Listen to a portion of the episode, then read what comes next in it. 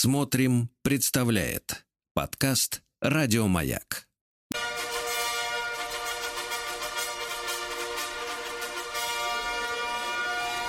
Сергей Стилавин и его друзья. Понедельник. Трудовой. Да, понедельник настал, друзья мои. Здравствуйте, Владик. Доброе утро. Да, ну что же, для того, чтобы он как-то быстрее вошел в вас, друзья Так, так, мои, так. а, я получил по рассылке очередное, очередное, так сказать, извещение. Вот, приятное. А, значит, э, интенсив астральные путешествия. Подготовку, подготовка к выходу из тела за три дня. Это потрясающе. Ну, правда, здесь ничего не говорится о том, как обратно входить. За три дня Есть, можно э, выйти, очень хорошо. Есть фотография, фотография, значит, э, значит, тренера, который будет этим с, люд- с людьми заниматься, причем не лично, а через видеоуроки. Ну, понимаете, да? Например, видеоурок, как разобрать бомбу, которая э, засела в вашем подвале. Безо всякой ответственности преподавателя. Но мне кажется, что вот можно выйти э, из тела тренера. Нет, ну три дня. В принципе, можно Правда- выйти быстрее при помощи пули. Правда, скажу вам, как мужчина к мужчине, как Так. мужчина мужчине входить не хочется. Вот. Ну, вот такие вот истории. То есть Слушайте. людей продолжают дурить. Сергей Валерьевич, мне, ко мне приехала хрень. Такая же отвратительная, как вот ваше письмо. Вот э, китайская поделка. Так. Хотите послушать, как она звучит? Да. Сейчас, давайте, я сейчас по- попробую. Усилить сигнал, одну секундочку. Ну-ка. Не звучит. Ну, что-то резиновое, да, это чувствовать. мерзкая, отвратительная, и звука нет. Самое, что печальное. Вот. Да, да, да. Звука нет. Мерзость, да. Да. А сколько отдали денег-то за дрянь? 200. 200. 200 рублей, 200 Владик. А ведь, кровных. а ведь еще 50 и могли взять водки. Да. Ну, давайте письма идут. Письма, Давайте, письма, давайте. письма.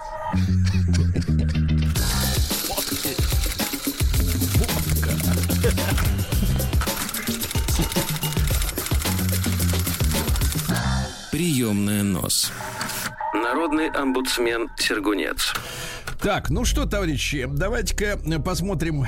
А, Люди готовятся к нашему эфиру. Вот вы к эфиру готовитесь? Нет. А люди Это- готовятся очень хорошо. Это местами, знаете, даже как бы, э, с одной стороны, обидно, но ладно, я сглотну. Ну, я, я шучу, Но- конечно, готовим. А как? А кто, откуда появляются треки, а? Никто не Да, задумывается. да, да, да. Откуда появляется ваш голос? Это понятно. И действительно. 200 рублей, извините, это же не из кассы взаимопомощи. Конечно. А резиновые вот- штуки за 200 рублей, а? Перестал, слушайте, такой штукой сыт не будешь. А, пересылаю вам письмо от э, прекрасной э, блондинки. А, С, э, так сказать, на фотографиях она изображена с бокалом э, вина. Значит, дерзкие колени отражаются в зеркале. И, наконец, просто блондинка лукаво смеется в кадр. Ну, красотка.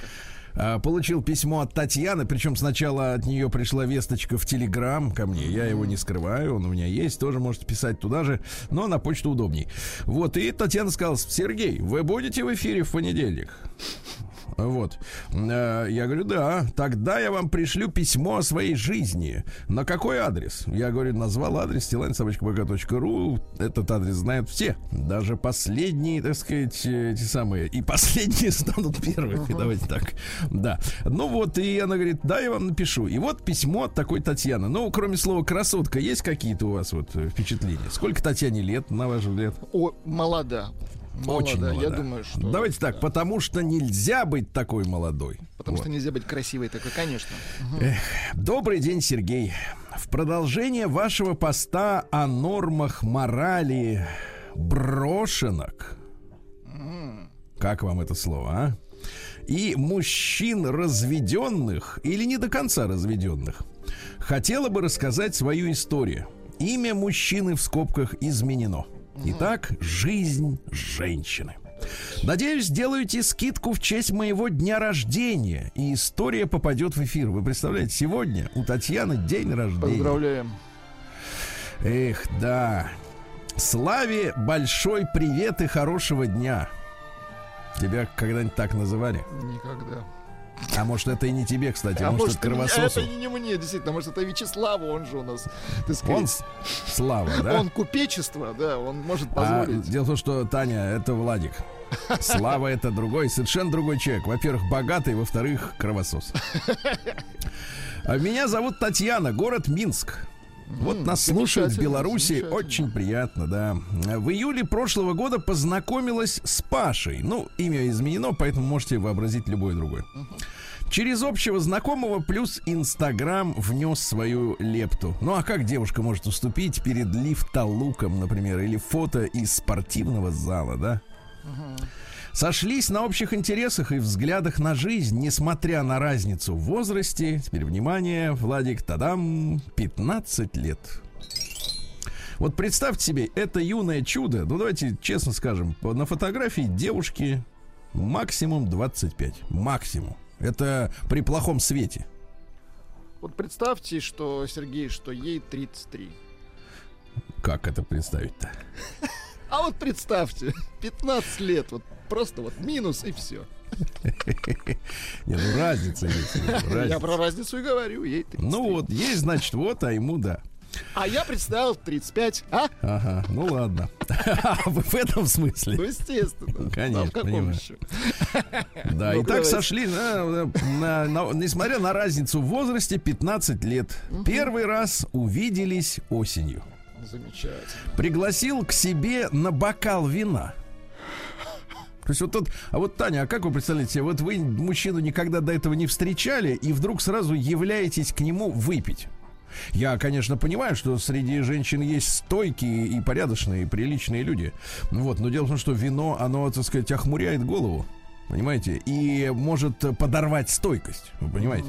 О чем я говорю? Потому что употребление, так сказать, алкогольных напитков, но влечет изменение картины мира. Особенно на, на дому.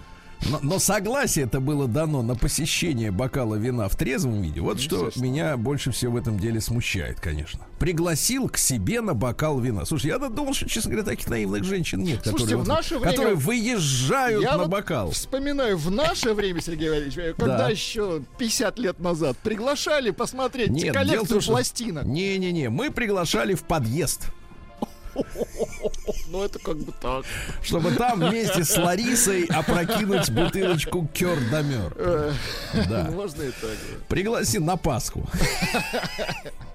Пригласил к себе на бокал вина. И как только мы разговорились на привычные для нас темы, показал мне на свой холодильник. Я бы даже сказал, не показал, Татьяна, а указал, на мой... Указал, да, и, и назвал его «Это мой друг». Нет-нет, и представил моему вниманию его совместные фото. А теперь, Владик, внимание, пластинка резко меняется из вашей коллекции. Ну-ка, ну-ка. Показал его совместные фото с женой. А? Да, Вот непло- вот. неплохой заход. Смотрю, рояльчик-то у вас все время под, в под- кустах под- у меня, да-да-да, Ага, в хорошем да-да-да. смысле. А, Кольца, разумеется, нет на пальце у него, и текущий гражданский статус ни, разом, ни разу ненароком в процессе общения не всплывал по непонятным для меня причинам. То есть, Таня, другими словами, не всплывал, это значит, вы не задавали вопрос. Естественно. Понимаете, да? Может быть, боясь услышать неприятный Слушайте, ответ. а он как жук дотянул до последнего, но все-таки Нет, он предупредил. дотянул до бокала. До бокала, и тут как бы на берегу. Да. А вот ты знаешь, вот, вот так вот. Да. После чего я, в свою очередь, мысленно переквалифицировала наши отношения в дружеские. Опаньки. То есть она у него дома, а, явилась как потенциальная, можно сказать, пассия, да? Возлюбленная, да. И после того, как увидела фотографии, мысленно переквалифицировала. Однако после э, фотографий на холодильнике последовало уточнение следующего рода. Жена уехала жить на Украину. И с тех пор мы не общаемся два с половиной года. Но не разводимся на всякий случай. Каждый живет своей жизнью. Наличие жены в Инстаграме обнаружено не было. Подтер, гад. Да, ну что вы там все щелкаете? Звук Я, всё я не пытаюсь будет, добить- это- добиться хай это все равно, что э, ерзать ложкой по пустой банке из-под тушенки. Там мясо не, еще, не еще налипло. раз я, я поближе подойду. Да. Так вот, э, значит, э, да, да, да, уберите тут. 200 рублей. Я понял, что 200 рублей это Ну, рано. нужно, нужно как минимум 500, я понял. Да. Так. Да, наличия жены не было. Обнаружена первая встреча закончилась с моей стороны благополучным вызовом такси и в полночь домой и до свидания. Слышь, досидела. Угу. После чего в ответ на мои нечастые истории в Инстаграме, нечастые, мне посыпалось вдвое больше сообщений в Директ с подтекстом не совсем дружеским. Учитывая каким? Учитывая тот факт, что Паша говорил искренне. Вот теперь внимание. Решила дать ему шанс. Это не и, пригла... не аванс, так? и пригласила к себе уже в январе 2021 года. Слушайте, вот когда я смотрю на фотографию Татьяны, которой mm-hmm. сегодня, по вашему версии, исполняется 35, вот, ну потому что вам полтинничек, да? Вам-то это греет как бы душу. по вашей версии, да? Ну да, 33, 33, да. Э, очень хороший возраст. Такой самый такой, как вы говорите, гриппозный. Так вот, э, так вот, э, да это неприменимо, конечно, к коронавирусу. А, так вот, я когда смотрю на фотографии таких девушек, я считаю, что у них нет э, цели вот э, при их данных внешних, да. Угу. Я не знаю, что там в голове происходит. Они обычно психологи говорят, ну у женщин иногда заниженная самооценка или что-то. Вот когда я вижу фотографии таких девушек, я понимаю, что они не нуждаются в том, чтобы давать какому-то сомнительному чуваку шанс. Я абсолютно какой-то второй шанс. Слушайте, ощущение та, такое, что... Мужчины с штабелями должны лежать уже. Они лежат. Да, да, да. Но их почему-то такие женщины не замечают. Они почему-то замечают вот этих вот... Э, у которых э, холодильник обклеен фотографиями жены с Украины. Теперь уже. Не понимаю. Если честно, что у вас, девчонки, в голове? Может, вы как-то... Может, нам какую-то консультацию сделать с вами, Владик? Точно. Точно. Такую, знаешь, вот... Э, И сказать, пока, э... пока первое время, Сергей Валерьевич, бесплатную. Пока да. Пока да. То есть просто... Да, ладно. Так вот, э, дала ему шанс, пригласила к себе на ужин. Ты представляешь? Да класс. В январе 2021 года. Приятно провели время. Разговоры от шуток до жизненных ценностей закончились в этот раз по-другому. Приятная близость и пошло-поехало. Приятная, Сергей Валерьевич. Сакс. Прият... Громче. Паш, эта музыка иллюстрирует «пошло-поехало». Я бы сказал, нет, Таня, покатилась. Под горку. В таком ключе отношения продолжались всю зиму. То есть они опокрывали друг друга. Как говорят наши бывшие тоже братья с другой стороны границы. Так вот, э, значит, э, всю зиму, но с упором в первую очередь на дружбу. С упором на дружбу. Ты представляешь? Слушайте, это очень смешно звучит. Это знаешь, как было вот Советский Союз, когда разваливали, появилось, э, значит, э, э, деструктивное движение, как они говорили, на платформе КПСС. Я, нет, она сказала так, я чувствую здесь что-то твердое, он, а он такой, это упор на дружбу. Ужас какой, да. Так как твердыня, я бы сказал так. Да, так как я оцениваю не мужчину и его кошелек. Так. Не мужчину и его кошелек. Очень так, хорошо. Очень хорошо, что же оценивает. Работаю сама, содержу себя самостоятельно, а добавленную стоимость, она НДС оценивает. А добавленную стоимость человека в целом. Сейчас модно говорить культурный код. Ага. То есть какой мужик, неважно. Сколько зарабатывает, неважно. Главное это культурный код, добавленная стоимость, понимаете, да? То есть есть вот, есть вот мужик, как бы, так сказать, как говорили, так сказать, э, нулевой, да, и на нем наросла культура. Наросла ровными такими слоями. Отмечу, что никаких обязательств друг перед другом не было. В первую очередь мы были близкие по душам люди. По душам. Ну, в принципе, да. Не под душем. А, да. В оставшуюся любовники. Ну, Таня, поскольку вы девушка все-таки умная, да, все-таки по нашей оценке 35 вам. Вот, и пишите без ошибок. Я понимаю, что вы должны отдавать себе отчет, что вся ваша оценка ситуации это просто ваша внутренняя, внутри вашего черепа фантазия. Естественно. То есть э, с точностью до наоборот эту ситуацию расценивает, естественно, ваш этот холодильный друг, да? Магнат. Но не могу не отметить, у меня в жизни случилась потеря близкого человека весной, почти брата. А он оказал мне колоссальную психологическую поддержку, ну, видимо, этот холодильник. Я не про сексуальные отношения, тогда их не было. За что ему безмерно благодарна, так как именно Паша не дал закрыться и погрязнуть в этом черном состоянии. Ему и психотерапевту. Так и завязалась крепкая дружба. Но с учетом недавних событий об авиасообщении в Беларуси многие начали задумываться о переезде. У него такая возможность выпала, и я его, разумеется, поддержала, но не знала страну назначения. И вдруг в последний момент выяснилось, что он хочет свалить на Украину. Так.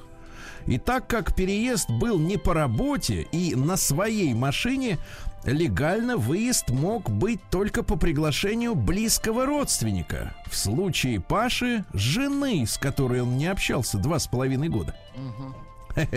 От последней новости я окончательно опешила, видимо, поэтому и не раскрылась, не раскрывалась точка переезда. И навязывается вопрос, не навязывается, напрашивается. С точки зрения этики и искренности человеческих отношений, а также учитывая некоторые, э, так сказать, ситуацию в Беларуси, хочется услышать вразумительный комментарий на эту ситуацию. Нормально ли думать только о своей жо... Ого, настолько, чтобы вспомнить про штамп в паспорте и про семейные обязательства только в такой ситуации именно, да, никакого негатива не имею, ни с кем не чувствовала себя такой защищенной сопоставимо было, представь себе теперь внимание, сопоставимо только с приездом в гости к маме. Ты представляешь? Uh-huh. Женщина чувствовала себя защищенной только с мамой и с холодильником с этим. Это наша подпольная кличка для этого чувака. Под чувством безопасности я полагаю душевный комфорт. Никакого денежного выражения. Опять эти бабки влезут в отношения. Так как оба самостоятельно зарабатывают, никто никому ничего не обеспечивал за красивые глаза. Спасибо за ваше время. Фото прилагаю с уважением Таня.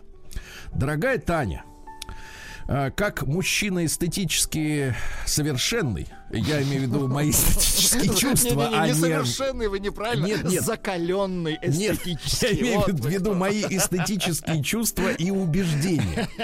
То есть культурный код, как вы это называете. Да, вот, а вовсе не внешнюю телесную оболочку, хотя вашей телесной оболочкой я искренне любуюсь, да, Владик? Абсолютно точно. Я вам скажу, Таня, что мне вот э, к, к добав... хочу добавить к тому, что уже заявил по поводу вашей странной самооценки, да? Вот, при таких-то данных внешних. Вот, э, хочу сказать следующее. Э, вас просто использовали э, использовал жук караед. Давайте да, Пашу давайте назовем так. вещи теперь Таня своими именами. То, что вы чувствовали, что это прежде всего дружба, что чувство у вас было защищенности, это все ваши фантазии внутри вашей головы. Это просто ваши фантазии. Вот так же, как и, например, ваша э, самооценка, это личное внутреннее, да, ощущение которая, я так понимаю, не базируется на реальном факте, а факт я вижу вот на трех фотографиях. да, вот. Э, так и вот самооценка, да. И этот э, вот человек с фотографиями жены на холодильнике. Вообще, история, во-первых, Таня грязная. Во-вторых, конечно, вы имели дело с, оч- с, с очевидным, так сказать, пользователем женщин, понимаете? С прохиндеем, по сути, да. Он пользует. Вот некоторым людям не нравится это слово, очень оно, так сказать, как-то это, чесаться у них начинает от этого слова. А вот в данном случае, я смотрю, несколько месяцев, так сказать, человек пользовался вами, Таня. И мы с Владиком, да, угу. скажем так, что при ваших 35 есть гораздо более позитивные персонажи, пит... с разницей в 15 лет. Гораздо. И смех, смех этого человека вы только что слышали. Вот так смеяться должен человек, понятно? Вот так. День дяди Бастилии пустую прошел. 80 лет со дня рождения. Ух ты, а ей уж 80.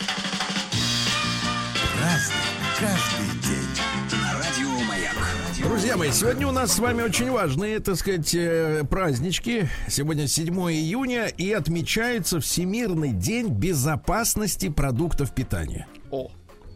То есть, в принципе, э, э, тут ведь какая история? Продукты питания давно уже многие генно модифицированные, правильно? Угу. Вот. А официально заявляется международными источниками, какими угодно, что они абсолютно, так сказать, э, ну, эм, безопасны, да, для человека. Но, с другой стороны, мы все понимаем, что не прошло еще, ну, скажем так, э, достаточного срока в несколько поколений, чтобы мы убедились, э, что они не оказывают влияния. Безопасность и оказывание влияния это несколько разные вещи, правда? Да. Так вот, как бы задумаемся в очередной раз, в принципе, о пище, да, о, о том, что мы едим. Я считаю, что безопасность не только в ГМО э, надо искать, да, но и э, в принципе, когда человек, например, жрет много сладкого, жира, да, угу. вот, и наносит вред своему организму просто набором еды, это тоже вот повод для того, чтобы задуматься, да, Владик? Согласен, да. Дальше. В России сегодня отмечает день краудфандинга. Ну, вчера мы боролись дружно с, за русский язык, потому что был день, день русского языка, день Александра Сергеевича Пушкина, да, вот, и нам необходимо вот этому вонючему краудфандингу, вот это мерзкое слово, которое, ну вот извините меня, ребята, по, вот чисто по звучанию, да, э, вот по звучанию оно мерзкое, понимаете? Я уверен, что ему нужно э, найти достойную замену. Значит, суть этого процесса заключается в том, что вы ищете богатого буратину, который даст вам денег на спорное, на спорное развитие э, сомнительного порой бизнеса, правильно? проект, да, бизнес-проект. Да, то есть э, вы ищете идеи. День поберушничества. Вот Деньги я скажу. на тему. Да, день поберушничества, да. День видеомагнитофона сегодня отмечается в мире. Но устройство уже вышло уже, к сожалению, из употребления, да. Но наше поколение его помнит. Это было настоящее, к сожалению, сокровище. К сожалению. Ну, да. поначалу точно, да. В Норвегии сегодня при, празднуют день расторжения унии со шведами. Норвегии стали как бы самостоятельной страной, да. Сегодня так называемый день пробной технологии. Uh-huh. Ну, понимаете, перед тем, как пускать в серию, надо на ком-нибудь потренироваться. Протестировать, да. согласен. А, да, да. Помните, у нас было письмо от женщины, записка. Хочу пройти через пробный брак, посмотреть, как там вот оно. Ну, примерно такой же. А в Ирландии сегодня июньский выходной. Ну, понятно, что в прошлом религиозный праздник. Сейчас все такие атеисты кругом, да, что очень неудобно как-то говорить о религиозной подоплеке. Ну, говорят, просто вот у нас выходной, просто не работаем, да. День шоколадного мороженого, да. Поздравляю. День июньского жука. То есть есть у нас майский жук, есть июньский, да. День незнакомой кофейни. Но имеется в виду, что люди ходят пить кофе обычно в одно и то же место, uh-huh. да? Потому что знают, что там, например, знакомый бармен или, как говорят, э, образованный бариста ну вот. Или, например, просто зерна хорошие используют. Они знакомы, надо попробовать что-нибудь новенькое, да, где-нибудь в другом месте. Дальше, Владик, ваш праздник. ну День кувыркальщиков. Ишь ты, а мне кажется, это праздник цирковых артистов. Кстати, там сейчас идет цирковой артист, он встает на ноги, а кувыркальщик, он, мне кажется, может и Кувыркальщик это акробат. Да, да. И русский народный праздник с двумя названиями. Иван Медвяные росы или Ферап понтовская роса, угу. да. Дело в том, что святой Иоанн, он же Иван, да, обличал в преступлениях против праведности грешников. Ну, за это они его, конечно, и, так сказать, да, того этого. Угу. Вот, ну, по своим соображениям, естественно, да. А на Руси считалось, э, что с этого дня на растениях появляются медвяные росы. Это сладкие выделения тлей и червяков, которые жрут растения. Да, они говорили так, предки наши, медовая роса ржавыми владеет угу. ведает, да. Сладко стелится, да больно выедает, да. Вот. Ну и надо было бороться, э, соответственно, поэтому со с э, мором скотины, потому что если скотина этой росы наестся, то она может и погибнуть. Это надо обратить на это внимание, да. Вот. Ну и что, обращали внимание на приметы. Если на рябине, у вас есть рябина рядом? Рябина, конечно, есть. На Под боком, в кармане, я понимаю, да. Было много цветов в этот день. Ждали урожая овса. Вот так вот. Вот. Праздник каждый день. Ну, ну что ж, друзья мои, в 1099 году э, э, участники первого крестового похода э, достигли э, стен Иерусалима, начали осаду. Mm-hmm. Вот, э, ну и, соответственно, Готфрид Бульонский э, в июле взял штурмом Иерусалим, вот, они после этого вырезали не только мусульман, но и евреев. Хотя обещали жителям города всех пощадить. Вот такие крестоносцы у нас. Ну, Ну, как мы помните, знаем, да? там они как бы состояли в основном из таких шальных, лихих людей. Ну, а кто попрется-то Ну, вот такой конечно, дали, рискуя По жизнью? сути, да. бандосы. Э, Да, вот э, такой, я бы сказал так, Майдан на конях. Вот. Ну, короче говоря, у нас есть целый цикл «За веру, за Христа» с нашим дорогим профессором Гутновым. Можете про все эти походы послушать из первых уст. Ну, то есть не от участника, конечно. Вот. Но, тем не менее, в подкастах э, «Маяка», да. Так дальше, что у нас? Прекрасное в 1520 году действо разродилось. У порта Кале, где сейчас, вы знаете, шумно там живут э, негры из Африки, вот, которые очень хотят пробраться через тоннель в Англию. Что-то вот им в Англии там медом намазано, да, понимаете, да, они там в грузовики прыгают и так далее. А тогда вот э, в 16 веке там тоже происходили интересные события. В этот день в этом месте встретились король Англии Генрих VIII, тот самый, который Джоном головы рубил, помните? И король Франции Франциск I. И они устроили пир с десятью тысячами своих придворных. Представляете? Себе. В народе это прозвали поле золотой парчи. То есть, когда люди с холмов, крестьяне, смотрели на это поле около Кале, они видели людей, ну вот в расшитых золотом Ну да, да, да, мундирах, их было 10 тысяч. Представьте себе, по тем временам, ну я не знаю, я не знаю, с чем сегодня сравнить, ну, наверное, ну если бы 100 тысяч вот собрались на какой-нибудь Ну, да. митинг, да, а все в Гуччи в настоящем. это как поле олигарха. Да, нет, Гуччи это даже не то. Лучше. Что-нибудь Хлуш- еще. Лучше. В Адидасе. Не, в. Адидасе можно собрать Да, поле. да, да, да.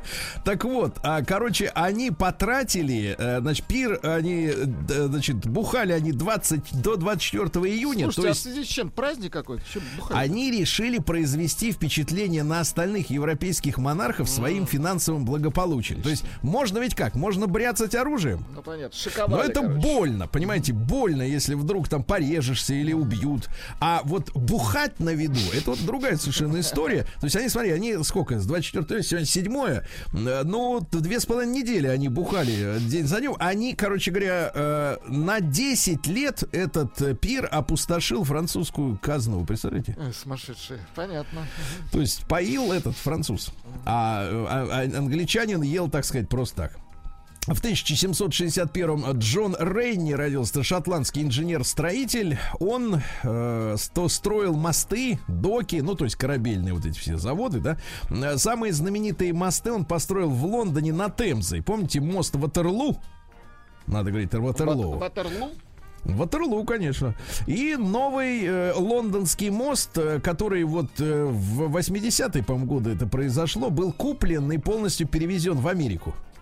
Да, ну, да, да, там да. с этими, с квартирами мост, ну, понимаете, да, да, да, да. то есть там можно, в принципе, в мосту жить, понимаете, да, это интересно, да. А сегодня в, тысячи, в тот же день, как вот этот э, архитектор э, и Корабел родился, в 1761-м одно из великих открытий Ломоносова произошло. Во время проводимых опытов он Ну-ка. обнаружил, что у Венеры есть атмосфера, вы представляете? Круто. Вот наш человек первым обнаружил. Никто впервые его не был. В 1794-м Петр Яковлевич Чаадаев, религиозный философ, ну, вы знаете, что он критиковал православие и самодержавие. За это его объявили сумасшедшим. Да, в принципе, по делам, да. Ну, ты, чувачок, давайте разберемся-то просто логично, да. Я не, не про предмет критики, а про саму обстановку. Надо же контекст понимать, да. конечно. вот у государства есть официальная религия, она прописана. Это не то, что у нас сейчас, да, у нас в Конституции идеологии нет. Тут как бы, понимаешь, нет, не, не, не веры у нас нет Официально нет, к сожалению. Нет да. официально. Тогда было официально. Самодержавие был провозглашен нер- нерушимым. А ты, значит, живя в этом государстве и от него, как говорится, получая бабос, Да, согласен. ты просто, говоришь, что, значит, оно неправильное все это, просто ком с горы, понимаешь? да? Да, ну заявляет. кто ты такой? Ча... Ты что, Чадаев, что ли? Ну, Ты кто? Согласен. Вот, ну, естественно, его объявили сумасшедшим. Вот, э, значит, он участвовал в Бородинском сражении, ходил в штыковую атаку, брал Париж. Ну, то есть сам-то был смелым человеком, понимаете, да? приличным, Но вот да. эта смелость ему как бы вот э, снесла немножко башню. Вот, то есть он говорит, мы Наполеона победили, теперь будем самодержавием бороться. Книжек Да. перечитал, точно. Да, вот. Ну что, товарищи, цитаты.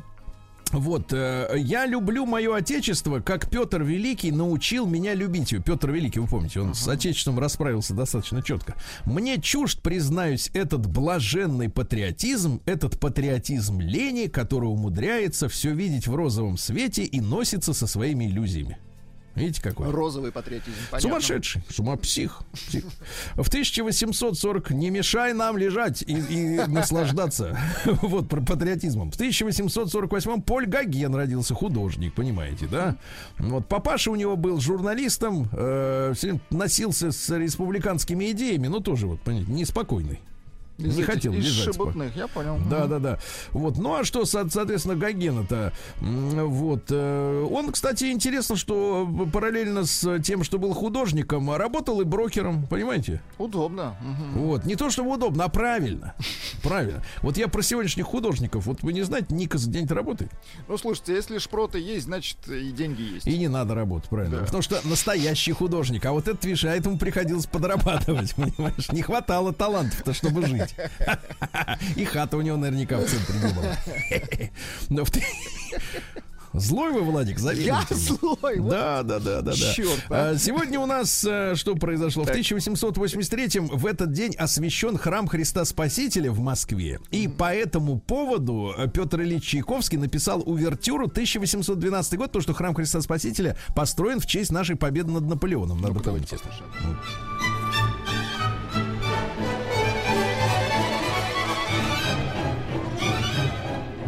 Бодренько так. Ну, это, видимо, французы наступают, скорее всего. А, Вот, в 1903 году в Берлине французский ученый Пьер Кюри объявил, что открыл полоний. Тот самый. Полоний, Да-да-да. который, вы знаете, очень в чае растворяется неплохо. Он насколько я где понимаю. угодно прекрасно, даже в Да, нашем да, теле. да. А потом растворяет уже, да, сам дальше продолжает. Э, В 1929 году в этот день в соответствии с латеранскими, э, не с лютеранскими, не путать, а с латеранскими соглашениями образовано в этот день государство Ватикан. Самое маленькое. У нее нет, э, у государства у него нет армии, да, но оно одно из самых могущественных в мире. Понимаете, Владик? Вот так вот. Деньги А в- есть у них. а в 1900... Жаль. Ну, хватит опять про деньги. Ну что вы? Да, да, да, я Зачем им понимаю. столько? Зачем? Ну, Да, это не ваше собачье дело. В 1933 году Аркадий Арканов родился. Ну, родился он как Штейнбок, а потом ему говорят, слушай, та- дорогой, ну, с такой фамилией... на ну, сцене. ну. не очень. Ну, Вот, э, вот. Он говорит, тогда я буду Арканов. Тогда говорят, отлично, все, буду Арканов. Ну, замечательный мужчина, нет его, к, к сожалению.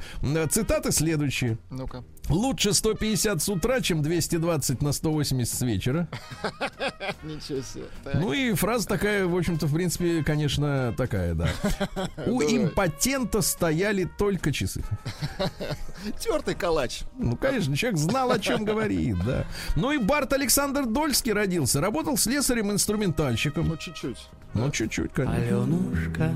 Вот видите, вот видите. А, что- а слесарь замечательный, кстати, был. Да, ну, я думаю, как профессионал. День дяди Бастилии пустую прошел. 80 лет со дня рождения. Ух ты, а ей уж 80. Разный, каждый день. Радио Маяк.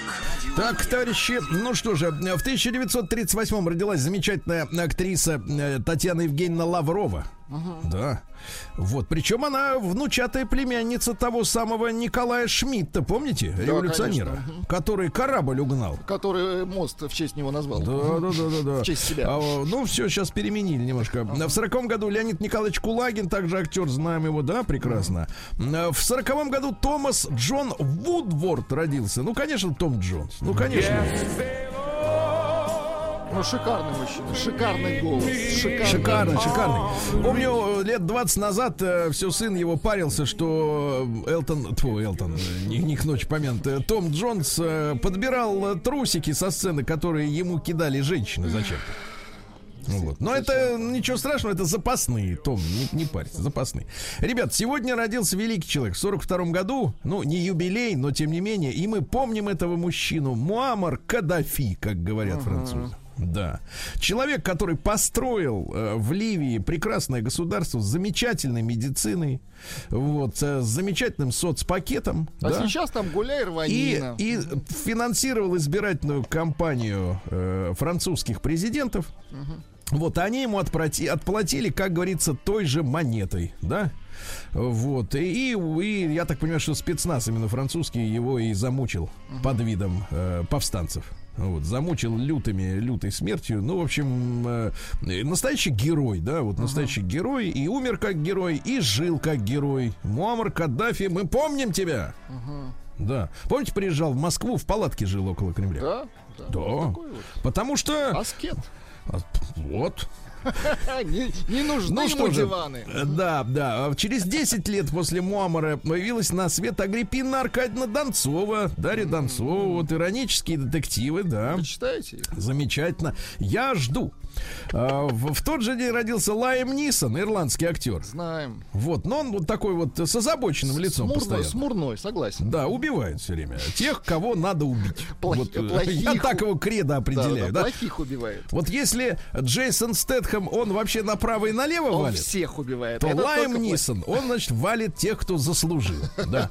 А, в 1953 году, я вот, честно говоря, не знаю, как надо произносить это имя, Либуше, но это по-французски скорее, Либуше, Либуше, Либуше Шафранкова родилась. Это чехословацкая актриса, которая сыграла главную роль в любимом некоторыми и чехословацком же фильме «Три орешки для Золушки». А, «Три это же орешка». детский фильм. Конечно. Карл Гот. Давайте попытаемся понять. Язык достаточно простой для нас. Так. Призывает к чему-то, чувствуете? Нет, он поет «Я нашел три ореха». Да. В 57 году родился Александр Витальевич Меньков, которого мы знаем как Александра Маршала, а? Маршал. Вот, ну, он на э, у вас- слуху. Мгм. Ну, на слуху, правильно? Конечно. Что надо слушать тех э, специально, кого не, не- уже не забыл. Кого не а тут-то- узнать, да-да-да. А тут-то, да. А, Папа, кстати, военный летчик-инструктор первого класса. Замечательно. А мама стоматолог, замечательно, да. А, ну, Горки парк-то вы помните? Ну, конечно. Ну, конечно. Да, басист замечательный. Э, В тот же день Владимир Александрович Симонов родился. Ребят, ну это один из, мне кажется, э, ну, блистательнейших из- из современных актеров, который, ну, как правило, его приглашают на такие, ну, роли не то чтобы второго плана, а колоритных персонажей, которые не являются главными действующими лицами. И, к, к моему огромному сожалению, он не настолько раскручен, как, э, ну, какие-то, да, другие, и, и порой даже менее заслуженные э, мор- мордахи, да. Но Владимир Александрович это замечательный мужчина, вы все его помните. Э, Во-первых, э, в «Психе» он сыграл Николая Степановича. А В домашнем аресте он э, сыграл э, ректора университета. Помните, он был любовником э, героини-то главной. Такой вот да много, там масса фильмов. Вы вот если наберете, просто если я понимаю, образ не всплывает с фамилией, не такой раскрученный, как, например, Владик наш, да? Э, Вот, но серьезно, мужчина великий, великий мужчина, драматический, сатирический, я не знаю, как угодно. В 58 году родился Роджер Нельсон. Вы же помните? Роджер, Нельсона? подождите, это же... Это же принц. точно. Конечно. Да, да, да. А, а, бас-гитаре и барабанам уделял особое внимание, да? Да, да, да. Да, класс. Да класс. Нет, нет, принц молодец. Да, принц, он перед смертью 10 дней не спал, представляете? Да, да, да. Ну вот все вот эти всякие препараты снотворные, ужасно, ужасно. В 59 году родилась Татьяна Люсьеновна Друбич. Ну, можно сказать, давайте скажем так. Для многих и многих мужчин в нашей стране женщина мечты. Абсолютно точно. Нежная, трогательная, очаровательная. Ну не заводитесь. Извините. А теперь я вам прочту фразу, вы пытаетесь э, по- понять, что я говорю. Ну-ка. В 1960 году родился Тосиюки Араки, более известный как Хирохика Араки, который блистательно э, является блистательным мангаки. Шикарно. Как вы думаете, кто такой мангаки? Мангаки? Да, а именно Тосиюки. Тосиюки Мангаки. Это имя Тосиюки. Мангаки. А мангака это человек, который рисует комиксы манга. Это там в Японии культовый чувачок. А в Почему сегодня день видеомагнитофона? Потому что в 65-м корпорация Sony представила первый домашний бобинный видеомагнитофон. За тысячу долларов. Ну, для 65-го года это, да, это очень серьезные деньги. А В 67-м году, ребят, помянем сегодня добрым словом, словом Юрия Константиновича Степанова. Ну, замечательный актер. А Вот, очень талантливый, и, к сожалению, помните, его в 2010 году э, просто задавили в машине, на которой он добирался до дома из спектакля. А Сережа Чумаков в 72 году родился. а? Помним, конечно. Да. Да, да. Сегодня 40 лет Анне Курниковой, ребята. Наконец-то, наконец-то, как мы ждали. Значит, цитаты. Ну-ка. У нее есть цитаты, вот что интересно. Э, Самое главное наслаждаться всем происходящим в данную минуту. Я бы сказал, как сегодня говорят шарлатаны с тренингов, и уже эта фраза, к сожалению, просочилась в массы в моменте. Лови момент. Понимаю. Дальше. Я придерживаюсь правила «будь сама собой». И, наконец, самое, в общем-то, ужасное для нас, э, для, для нас, таких Так, как мы. так. Я как дорогое меню. Ты можешь посмотреть, но не можешь себе позволить. А, Понимаешь ли, а? Да, ну а глюкозу с 35-летием вы будете поздравлять? поздравляем. Мы, я вот яркие поздравления оставим на 40.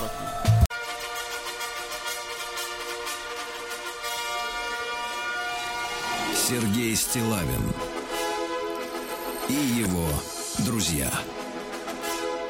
Понедельник. Трудовой.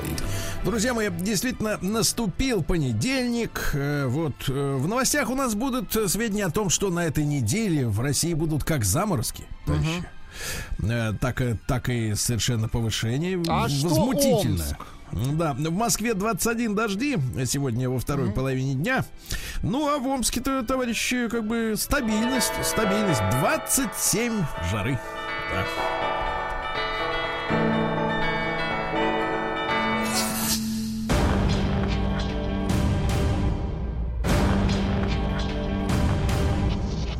Новости региона 55.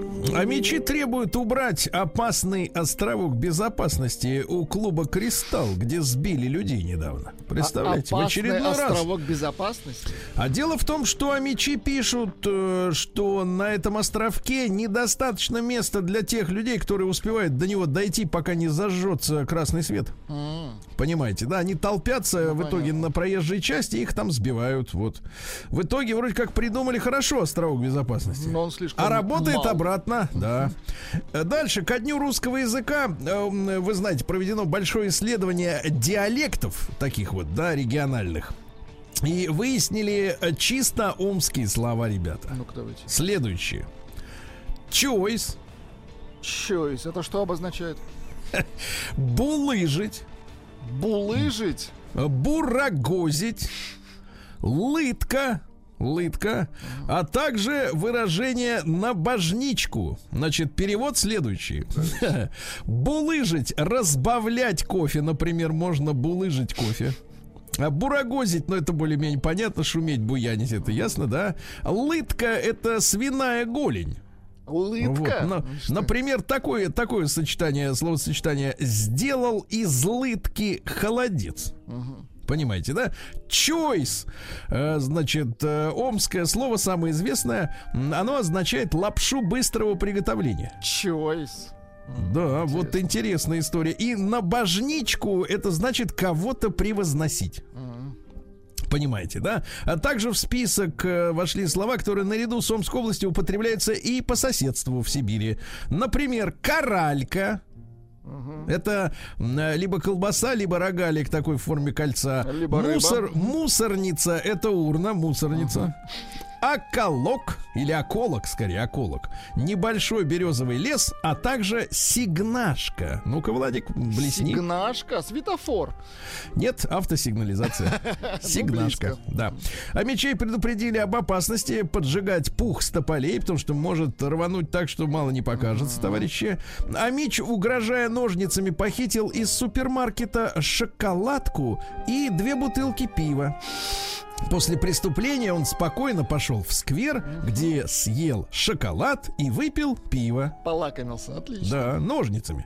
Вот. А Мичка за рулем иномарки сбила подростка на велосипеде. Ай-яй-яй. Конечно, он переезжал дорогу не по зебре. Понятно. Но теперь у женщины проблема, понимаете, вот какая история. Да и у мужчины тоже молодого. М, А Мич пожаловался на пьяную медсестру в травмопункте. Представляете, приехал в травмопункт и встретил там пьяную медсестру.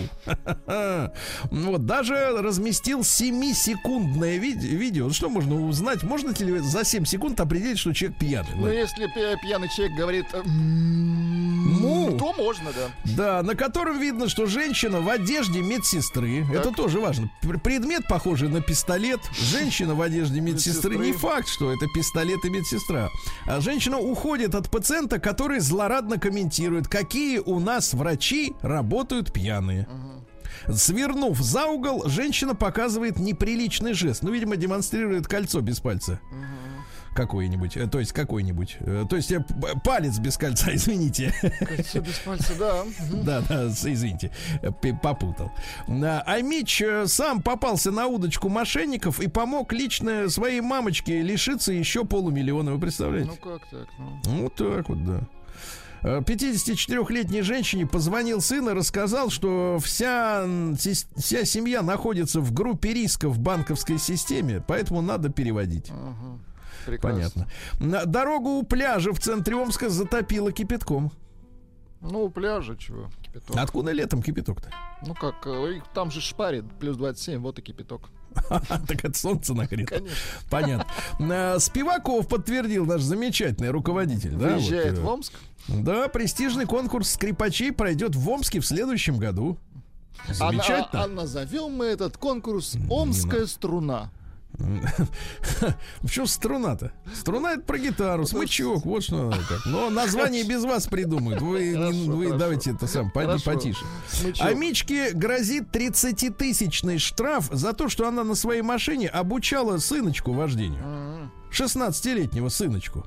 Это незаконно, На да? семерочке обучала его, да. Но дело в том, что, знаете, раньше, да, вот раньше у нас были такие правила, это были еще, по-моему, в 90-е и даже, может быть, в начале 2000-х, когда водитель со стажем 3 и более лет, Три года и более, он имел право, ну, учить водить на своем автомобиле, э, так сказать, э, ну, конечно, не несовершеннолетнего. Мгм. Понимаете, да? Потом это правило отменили, ну, чтобы как-то вот автошколам было получше, наверное.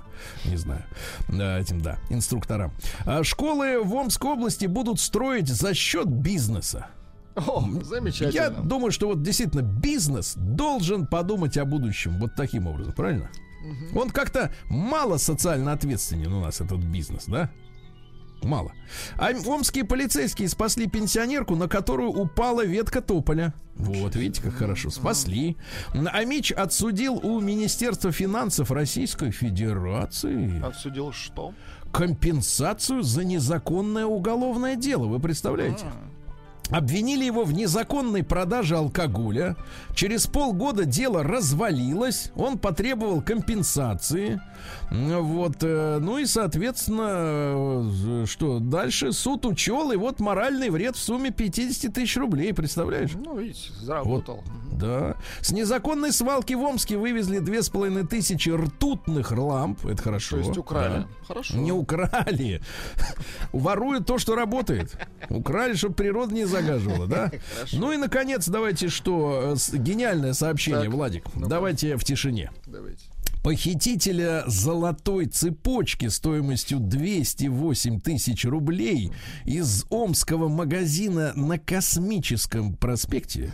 Это уже не Вычислили- золотая, извините, не золотая цепочка, это золотая цепь. Цепочка, да. Цепь. Так вот, да, похитителя цепи Да, да. вычислили, а теперь самое главное, Так. по густым бровям. А вы говорите, зачем новости Омска, ребята? Ну как зачем? Ну где вы Сергей увидите? Стилавин и его друзья. А то, знаешь, пыжиться начинают. У нас там тоже. Нет у вас такого? Он того с, с бровями держит. Держи. Да, дальше. Внешний вид врача может указывать на его профессионализм. О как! Представляешь? Если в халате, значит Да. профессионал. Согласен. Значит, э, обратить внимание надо на одежду специалиста. Точно. Об этом говорит э, председатель правления Центра урегулирования конфликтов в медицине. Такой есть центр. По словам Ирины Гриценко, грязный и неухоженный внешний вид, но не имеется в виду там кровь, э, вот указывает на неспособность человека позаботиться о себе и, значит, соответственно, да, э, вот такая история. Замечательно. Надо осматривать врача. Ну-ка, Открыл дверь в кабинет, так раз, раз, Нет, зырк, и, зырк и глазами. просишь, вы, пожалуйста, повертитесь, я хочу Ну, вас поверните, осмотреть. там у вас Да. э, спина белая. Два заметных на лице симптома могут э, просигнализировать о гипергликемии и диабете. М, Значит, во-первых, Ну-ка. сильно похудевшее, осунувшееся лицо – это диабет второго типа. Так, запомнили? Осунувшееся. Осунувшееся одним из симптомов сахарного диабета является любое значительное похудение лица, не связанное с изменением диеты. То есть вы жрали пельмени, как и вчера, как и позавчера, ну, как, и- как, как отец вас ел пе- пельмени. Как и вдруг раз ел. и так и все, и нету лица. Вот это осторожно. Роспотребнадзор дал советы, как легко перейти на правильное питание. Ну, Смотрите, давайте и, и здесь понимают все. Ты Давайте понимаешь? вместе а? перейдем. Давайте. Как? Итак, переходим. А, В рационе, значит, смотрите, в полноценном рационе должны быть мучные изделия и картофель. О, Ну она ладно. все говорят, картофель зло. 400 грамм свежих овощей, фруктов в день, представляешь? 400. А животные жиры, ну, например, жир, Просто надо жир. заменить растительным маслом. Вот видишь. Ага. Э, Так, главный тренер клуба СКА Хабаровск Сергей Юран заявил, что гимн России должен исполнять человек не из шоу-бизнеса. Не из А шоу-бизнеса. кто, проходимец? Э, Нет, нет, погодите. Должен выступать действительно маститый человек. Например, мастит. музыкант такого уровня, как Лев Валерьянович Лещенко. А Согласна. вот этот весь шоу-бизнес, да, он пусть все. сидит на трибунах, правильно. Я поддерживаю товарища Юрана. В российской армии э, сформировался коллективный иммунитет э, против коронавируса, ясно? Хорошо. Потому что в танке заразы нет, понимаешь? Там сидят люди здоровые. Это вот по это шляются тут по этим самым какие-то сомнительные. А там все, там экипаж. Шляются как Пи- раз больные, согласен с Вот вами. именно. А люди делом заняты. Э, Певца Николая Трубача с женой выселили из квартиры в Москве за долги. Ничего себе, у него жена есть. О. Долги есть, вот что Да ужаснее. ладно, долги у всех На есть. 40 миллионов. М, Вы Подумай. представляете? А хата всего 20 стоит. Где еще 20 брать, непонятно. Раскрыт гонорар Бузовой за роль в спектакле про Сталина. Господи, не надо. ну, А, значит, спектакль называется «Чудесный грузин». Подождите, она грузина играет? Мне кажется, вот э, смотрите, гонорар следующий. Ну-ка, сколько она Значит, э, грузина в, берет? в сумме 446 тысяч рублей за репетиции и, И за, за, два за усики. и Я за понял. два примерно. Я бы вот на эту роль, конечно, с вами согласился. Мне, мне кажется, это было бы Нет, круто. я больше бы пятерки, конечно, не дал. Не, ну, пи- пяти миллионов. Естественно. А кардиолог рассказал, как избежать преждевременной смерти. То есть, видите, есть, оказывается, и своевременные. Ну-ка, как избежать? Да. Давайте. давайте. А, значит, ну, понятно, опять ожирение и курение. Вот так вот, да. А, Товарищ М- Мурашко, министр здравоохранения, дал совет россиянам, как дожить до 100 лет. Ну, давайте, Значит, я, честно говоря, вдоль и нас. Поперек прочел это сообщение. Так, Так, вот рецепт... не увидел. да? Рецепта не увидел, да. А господин Вильфон предупредил о заморозках и об аномальном тепле, понятно. Ему Дальше виднее, новость. Владик, прошу выключить музыку. Хорошо. А, за спиной убийцы Пушкина стояло великосветское гей-сообщество Петербурга. Ясно? Это вот Согласен такое исследование я даже спорить не собираюсь. Ну, Дантеста-то усыновили. Ну, при конечно, живом конечно, папаше, это понятно. А Сотрудников ГИБДД обяжут возвращать документы с вложенными деньгами водителю обратно. Не знаю, можно ли пересчитывать, но...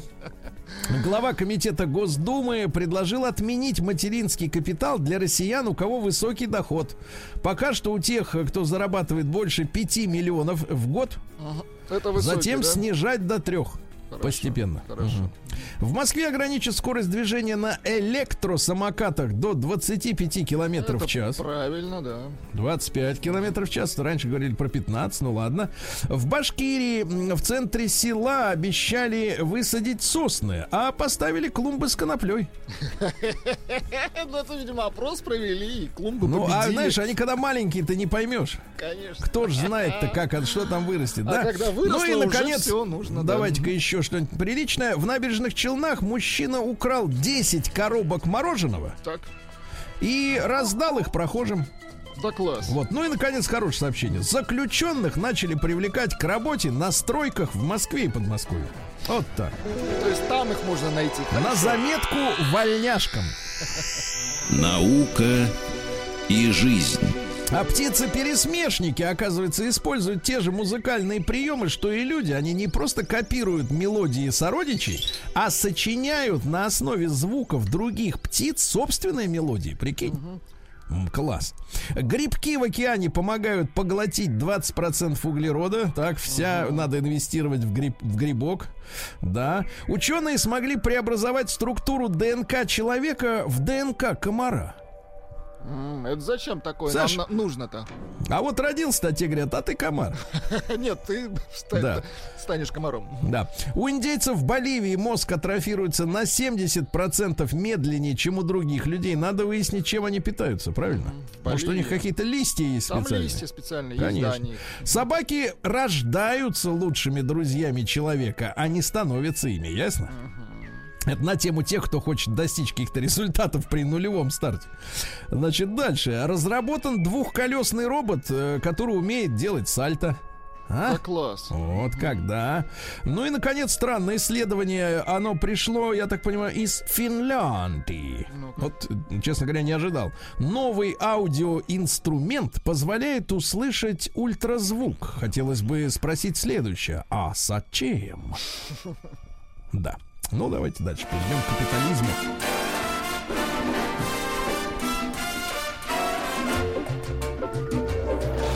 Новости Ну, капитализма. давайте про капитализм. В Британии задержан самый молодой в истории страны торговец крэком. Сколько Ему ж ему? 9 лет. Девять, ужас. 9. Уже соображает кое-что, да. Э, Значит, в Южной Корее IT-компания оштрафована за, на 3 миллиона долларов за то, что фасад здания компании, э, значит, э, зайчиками солнечными мешает людям спать. Ну, солнце отражается, а тени спят. Ну, такая вот история, да. Китайский университет зачислил на факультет информатику студента искусственный интеллект. Правда, говорят, что это студент-девушка, но упа- упаси бог, не понимаю, как можно у искусственного интеллекта выявить пол. Ну, конечно. Дальше. Э, В Чехии отклонили законопроект о гендерно-нейтральных фамилиях для женщин. Смотри, что они придумали. Они придумали делать следующие фамилии. Ивановова, Петровова, Сидоровова. Да. От- отклонили пока что, да? Дальше. В Индии построят более комфортные хижины для менстр... эм, для критических... э, для критических изгнаний. Дело в том, что там женщин выгоняют из дома, вы представляете? Да, выгоняют из дома, прям так. В Шотландии мальчик пришел в академию в юбке, поскольку запретили приходить в шортах, понятно. Мраморное море в Турции под- покрылось морскими соплями. Фу. Да-да-да, купаться нельзя. И переходим к России, матушки.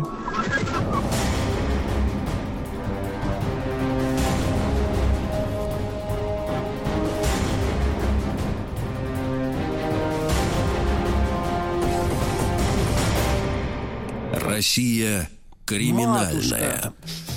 Итак, э, в Ленобласти мамаша выстрелила в мужчину за замечание сыну.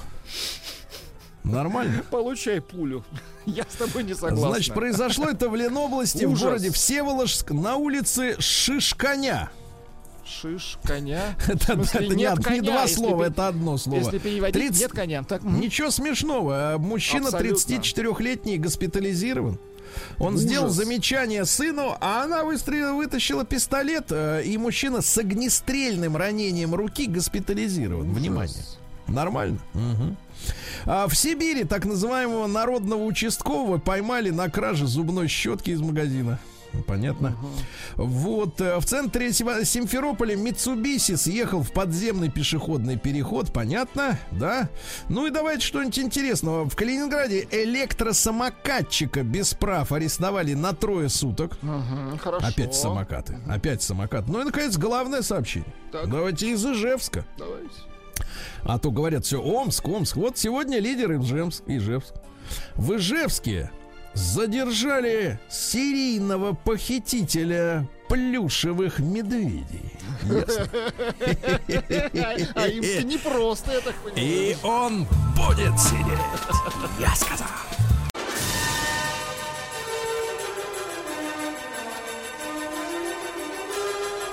Сергей Стилавин и его друзья. Понедельник. Трудовой. Ну что, товарищи, э, отметили мы с вами э, День русского языка на выходных. Владик, да? да. Ну, я чувствую по вашим э, улыбке, как следует отметили. Вместе с вами отвечал, да. Ну, Куда же вместе с на- со мной на одной планете, так Естественно, сказать, да. конечно, на одной Вот. земле. И замечательные, да, замечательные. И Александр Сергеевича помянули, честно говоря, добрым словом. В который раз? В который раз? Наш, наша опора в этом, э, так сказать, э, я бы сказал так, безумном мире, правильно, Да, товарищи? наше всё, Да, да, наше все и на, на века, на века. Вот. Я все-таки хочу, знаете, товарищи, сегодня немножко как полегче сделать нам исследование, но, с другой стороны, задуматься, задуматься, что в понедельник надо обычно как-то начинать новую жизнь, правильно? Да. Я сам делаю это каждый понедельник. Вот. Значит, э, вспоминаю слова уважаемого нашего министра здравоохранения Михаила Мурашко. Вот я их сегодня цитировал, там был, был, значит, обещал вам дать от него передать совет, э, как дожить до 100 лет. Помните, да? Вот, так э, нашел я, наконец, в тексте, как э, Совет, поступить-то. да? Совет нашел, нашел, а то как-то вышло смешно, но глупо. Некрасиво, да, обещали совет, а его не Некрасиво, было. да. А министр все сказал. Так вот, министр сказал так: надо попробовать жить, ребята, Так. по графику десятилетнего ребенка. Так, это есть хорошо. Значит, смотрите, дальше расшифровка. Расшифровка. с утра в школу, так хорошо. Да, с утра в школу, там подраться. Вот, э, в два часа домой, Взять с правильно? собой завтрак, да. В два часа домой и больше уже не работать, правильно? То есть... Да, да, да. Примерно так. Но я помню, как я жил в 10 лет, ребята. Меня, так сказать, не обманешь. Так вот, что имел... Но министр, конечно, имел в виду не то, что не, не надо работать. Хотя, как известно, от работы кони дохнут, вы понимаете, да? Та же, говорит, активность. Товарищ Мурашко сказал. Так. Те же нагрузки. Тот же сбалансированный режим питания, продуктовый состав за полным исключением алкоголя и табака. О, как. За полным исключением, понимаете? Вот какая история, да? Э, более того, специалисты, помните, и до 150 пророчат. Но вот министр конкретно, э, сказать, Заявил- обещает заяв- соточку. Заявил соточку. 100, хорошо. Соточку. Давайте мы, ребят, э, действительно, Владику я чувствую вот стыдно за выходные, мне тоже немножко. А вот в меньшей степени, конечно. Давайте так, короткий опрос, короткий опрос. Давайте при помощи телеграмма э, посмотрим просто какая ситуация-то, насколько востребованы советы министра, правильно? А, единичка на номер плюс семь девять шесть семь сто три пять пять три через телеграм отправляйте это бесплатно, просто единичка и все, и дальше сообщение отправляете. Если вы хотите дожить до 100 лет, двойка не очень. Нет смысла. Нет, и вообще не вижу, как бы себя в сто лет, не вижу. Давайте, это короткий, юмористический, конечно, ответ, но тем не менее, тем не менее. Давайте, и большой разговор тогда 728-7171, наш телефон. Вы только призадумайтесь об этом, потому что, знаешь, э, так сказать, э, оно, конечно, хорошо, вот Вла- Владик бодрится, да, а нет-нет, да и задумается. Да, конечно. А что лично вы, давайте так, Будете за делать последние... 100 лет. Давайте, за последние годы сделали, чтобы дожить до 100 лет. Вот давайте, как вы, за, давайте, за последние три хотя бы года изменили свою жизнь так, чтобы дожить, дотянуть до сотки. Такие лайфхаки, да? Не надо употреблять это слово. Хорошо. Людей очень Так, бесит. Вчера хорошо. день Пушкина был, товарищ. Хорошо, не хорошо, лайфхаки. хорошо. Хитрости. Да, Такие ваши, так сказать, приемы, хитрые приемы. приемчики, Давайте, вот трюки, начнем, трюки. начнем с Вячеслава, у которого есть не только желание, но и средства дожить до 100 лет. Давайте. Слав, доброе утро. Так. Да, Доброе утро. Слав, ну, пожалуйста, Немного вот пе- пе- Печально, что вы в понедельник начали там рабочую неделю с такого тяжелого разговора. Но у меня, например, последнее сколько? Вот Мне в этом году 55 должно исполниться. так. И я вот сейчас... Когда ожидаем-то, ищу- Слава? Ну, ожидаем. Вот, и я сейчас судорожно совершенно ищу основания жить дальше. Вот, э, во-первых, зачем? Во-вторых, почему? Так, погодите, Потому погодите. что там как бы... Так как у нас Что значит зачем, прожило- почему? У нас было ощущение, что вы получаете удовольствие от жизни. Ну, наверное, если рассуждать счастье жизни, там, наличие, там, как помните, жилплощади, э, материальная Да нет. независимость, жилплощадь Вы же сибарит, Слава, сибарит. После того, как вы заявили о том, что подсушиваете брюд коньяком, мы поняли, что, в принципе, у вас там мотивации очень много. Да, и поэтому я упираюсь постоянно. Там, э, суббота у меня выпивающий день, да?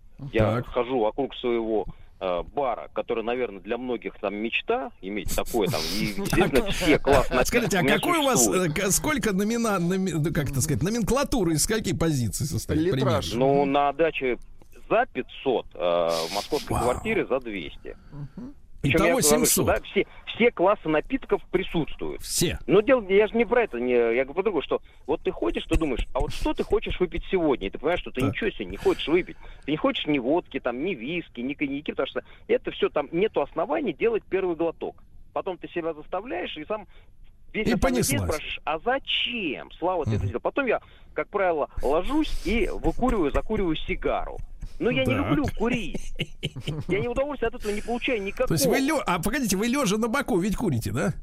Ну, или то на боку, Наверняка у вас какая-нибудь такая это, э, как, как называется-то, кушетка Вот. есть Ну, специальная. вот, но, но самое главное, я же не про это, а про то, что Так. вот мне 55 лет, я сейчас Так. придумаю себе основания жить дальше. То есть для того, чтобы, Так. как говорил Мурашка, жить до 100, нужно шуметь. А для чего? Просто прожить ради того, чтобы прожить? Ну, вроде как странная такая жизнь.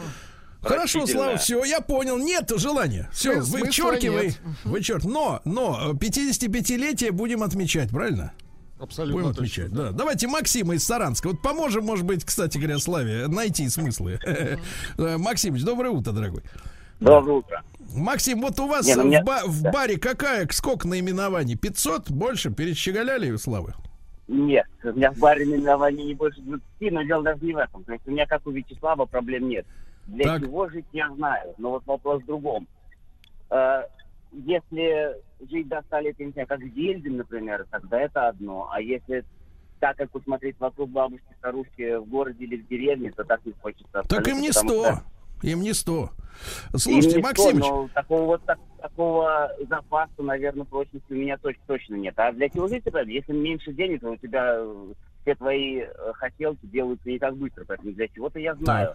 А вот Так. как а, сохранить здравость ума и тела, это уже другой Вот, вопрос. Максимыч, а вы что-нибудь вот за последние три года предприняли, чтобы вот бодрость э, и в том числе мозговую активность э, сохранять? Вот что-то сделали, хоть чушь? Делом- хоть- телом проблем нет. Три раза в спортзал хожу, работа у меня физическая. Я работаю в колхозе, поэтому с этим проблем нет. Вот на Так. выходных там на даче поковыряться, с этим вопросов нет. А вот с головой это... это, э, вот э, так, так С головой? нет, книг читаю мало, поэтому это проблема, да, память хуже Так. стала гораздо. Память, память подводит, Владик, Слушайте, внимание. слушайте, прекрасное Давайте. сообщение пришло. э, Описывая определение жизни Вячеслава, пишет Так. Антон. а, Вячеслав давится жизнью. Мне кажется, гениально. Давайте так, жизнь бьет изо всех щелей. Да. Давится жизнь. Да-да-да, давится жизнь. Хорошо. Да, ребят, давайте короткий опрос. Э, единичку просто на наш телеграм-портал плюс 7967 Вам хочется дожить до 100 лет, и вы видите, давайте уточним, и вы видите в этом для себя смысл, Смысл, да? да. Потому что, видите, оказывается, не все видят. Двойка нет таких потребностей, как и вы солидаризируетесь с Вячеславом, да, встаете с утра в субботу и не хочется делать первый, первый глоток. Отлично. А, Галину давайте послушаем. Галине 72, она из Омска дозвонилась. Галин, добрый день, доброе утро.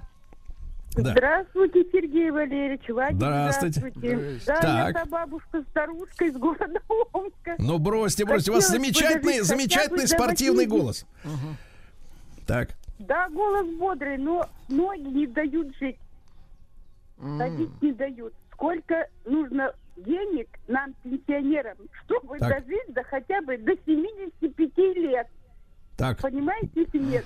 И мозги работают. и- и А, у вас, вот смотри, вот смотри, какая проблема, да? У, у Галины мозги работают, но проблем с ногами. А у Максима в 40 лет мозги сдают, а ноги в порядке. Видите, какая разница? Галина, ну а действительно, а вот что вы делаете, чтобы сохранять такую бодрость в голосе? Я же чувствую, вы молодой человек в душе, да? Вот э, что вы Да. предпринимаете?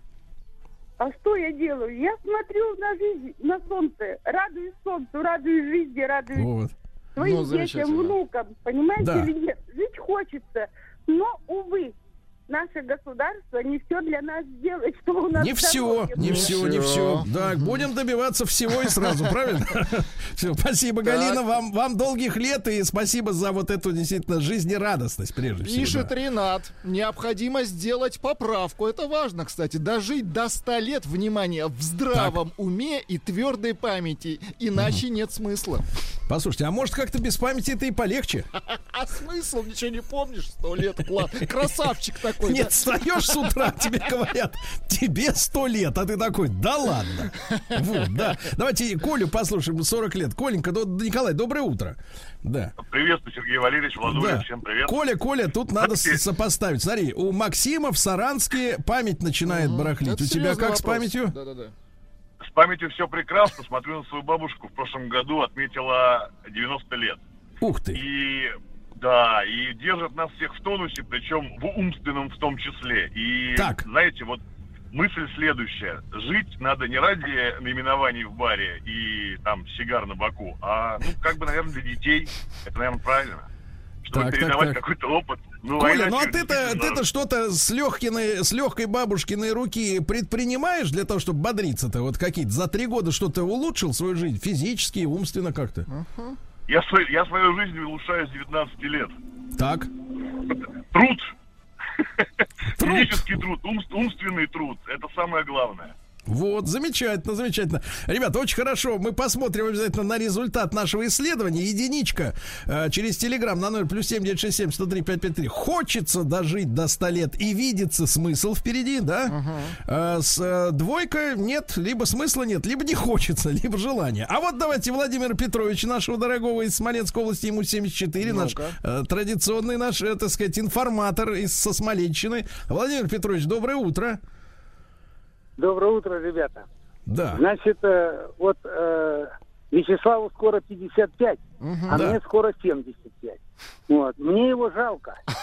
Вот. Жалко потому, что в 55, если уже не хотеть жить, то это уже совсем никуда.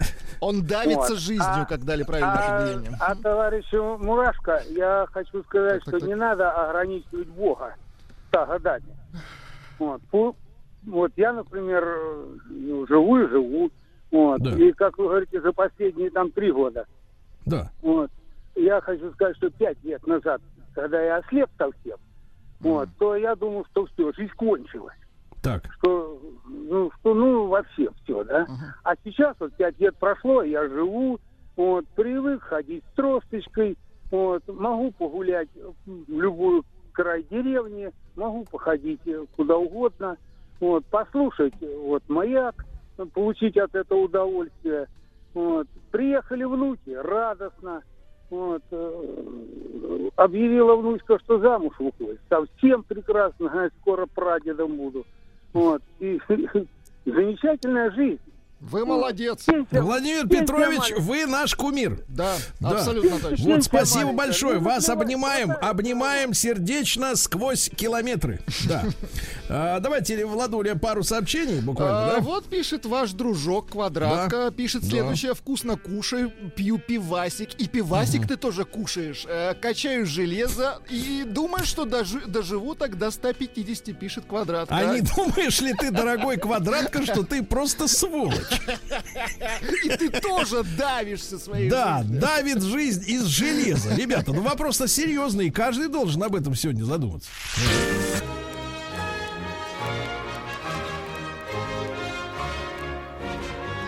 Сергей Стилавин и его друзья. Понедельник.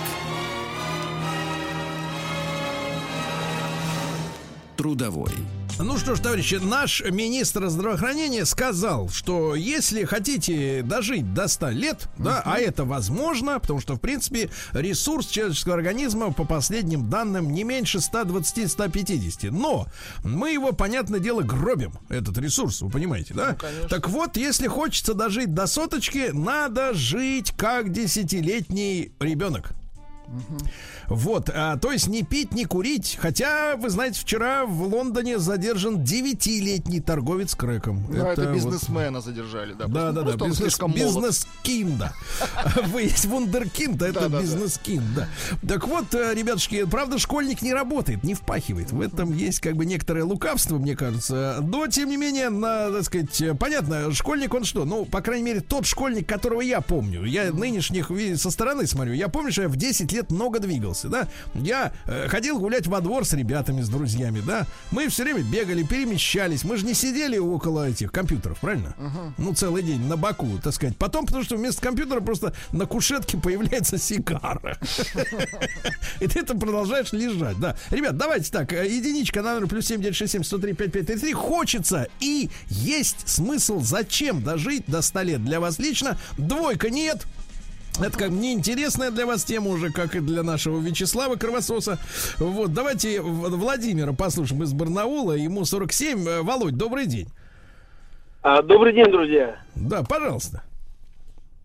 Ну, желание жить огромное, потому что профиль моей работы это работа с детьми. И ты вот заряжаешься этим позитивом, э, этим, этими эмоциями. Поэтому я вот уже в профессии своей, скажем так, э, 30 лет, Да. э, моим первым ученикам уже, они уже дядьки взрослые. Вот, своих уже детей приводят ко мне, приводят ко мне на занятия. И я могу сказать, что а, ну ты просто живешь, ну не ради своего собственного удовольствия, а ради того, что есть какой-то стимул у тебя. Какие-то знания передать, подвигаться детьми. Ты видишь, что ты радость своими, своими знаниями, своим талантом изменяешь людей к лучшему, правильно? Ну да, конечно. Вот, вот видите, есть моральность. А что вот э, лично для себя делаете там в физическом плане? Или для тренера это абсурдный вопрос, да, наверное? А, Конечно. А ты обязательно прыгаешь с детьми, бегаешь. Невозможно на пальцах показать. Ты должен обязательно быть там, ну, там в хорошей физической форме для того, чтобы и твои спортсмены были. Как э, первый мой тренер сказал, а, от козла бобер не родится, поэтому, ну, хочешь, чтобы твои ученики были чемпионами, сам будь им. Да, да, хорошо. Спасибо большое, Володя. Спасибо. Вот видите, как замечательно. На заметку. Вячеславу, да? Давайте Юлию послушаем из Челябинска. Юль, доброе утро, добрый день. Юля, Алло. Юля, мы здесь. Да. Мы здесь. слушаем Да. вас внимательно. Юленька, Здесь, здравствуйте. ну вот как видите смысл-то со- соточку отпраздновать? А вы меня слышите? Прекрасно Конечно, вас. Юля, Вот мы видите, здесь. Еще станет, а слух уже подводит. Я, да? я что хотела сказать. Первое. Не первый раз слышу Вячеслава. Да. Он умудряется на любую тему, что бы ни обсуждали, рассказать, как он шикарно живет. Мне кажется, это главное. Вы грозитесь ему арестом? Э, Об этом вы речь идет? Нет, я понимаю, что главная цель человека похвастаться.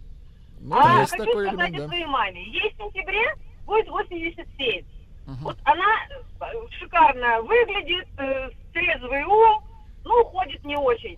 Но, вот вы знаете, она когда-то ставила себе цель увидеть, как ее внук пойдет в первый класс. Потом, а, значит, э, побывать на свадьбе своего внука. Потом увидеть, как правнук пойдет в первый класс. Вот в прошлом году правнук пошел в первый класс. Так, теперь И какая цель? Теперь увидеть, как он цели. выйдет на пенсию. Может быть, Внук. да. Но э, вообще, мне кажется, что в возрасте 55 лет люди уже все-таки Так. живут ну, для детей, для внуков, там, для чего-то, для своего Да. продолжения. Да, Юленька, а вы-то для А себя, для бара. здоровья, для здоровья, для собственного столетия что делаете вот реально, регулярно? А, я живу в своем доме каждый день, э, хожу по улице, э, радуюсь посаженным мной цветам, ну и, в общем, дышу свежим воздухом и физически стараюсь все-таки чего-то там ковыряться где-то. Да, вот, вот, Юль, спасибо большое, спасибо за оптимизм, да, за оптимизм. А, Константина послушаем из Москвы, Кости 47, да, Кость, доброе утро. Доброе утро, ребят. Да. Я вот считаю, что для человека, мне кажется, нужна мотивация. Если будет, можно и до 200 дожить. Так. Так. Какая А мотивация? если мотивации нет? Вот де- девушка правильно только что сказала, что человек ставил себе определенные какие-то задачи и к ним шел. Но также получается, если у человека будет ради чего до каких-то целей добираться, и постоянно он будет ставить себе определенные задачи, ну и к этому... Временные задачи, хорошо. Ну, а временные, конечно, там, дожить до того-то, до праздника, там, до- ну, с, с малого начинать. Хотя бы дожить до понедельника сначала. Ну, это э, цель достигнута, все, можно А над расслабиться. собой, конечно, тоже надо поработать маленько. Хорошо, хорошо. Как в 47, Костя, вопрос такой дежурный. Вот э, товарищ из Саранска говорит, что в 40 лет память подводит. Как память? Как полет? Да нет, Нормальный? па- с, с памятью хорошо, Сейчас Да. вот перебрался за город, дышу воздухом, сбросил 16 килограмм. Вот это За какой лучше. период? Э, ну, где-то, наверное, месяцев за 8. Ух ты. Здорово. Хорошо, чувствую себя легко. Да, здорово. Спасибо, Кость. Давайте еще Анечку послушаем. Ей всего-то 34. Девочка недавно окончила школу, да. А, Анюта, доброе утро. Доброе утро, команда «Маяка», моя любимая. Я вам Так. вот что хочу сказать. В прошлом году, когда мне исполнилось 33 года, мне показалось, что а вот что дальше, да, возраст Христа, такой какой-то а, сакральный. Были какие-то обязательства по воспитанию ребенка, но вот что для себя я не понимала. Я Так. ваша коллега, журналист, много в жизни повидала, удивить меня трудно. Вот, и я просила какого-то знака у мироздания, и я заболела, заболела раком. Вот. И первое, что я сказала, это я не боюсь умереть, а я хочу увидеть Париж. Вот в Париже я не была. И у меня столько стало желаний просыпаться, столько желания жить, столько каких-то идей, что, м, находясь на лечении достаточно тяжелым, я стала вдохновлять других людей. И вот э, если сравнить меня год назад, которая не хотела, да, там даже до 35 лет жить, сейчас я хочу прожить, ну, лет 300 точно. Анечка, спасибо вам большое. Об- обнимаем вас, да, сердечно. Ну и результаты, Владик. Слушайте, результаты потрясающие. Всего лишь 25% наших слушателей хотят дожить до 100. А Остальные как, как Места вакантны, Владик, вперед!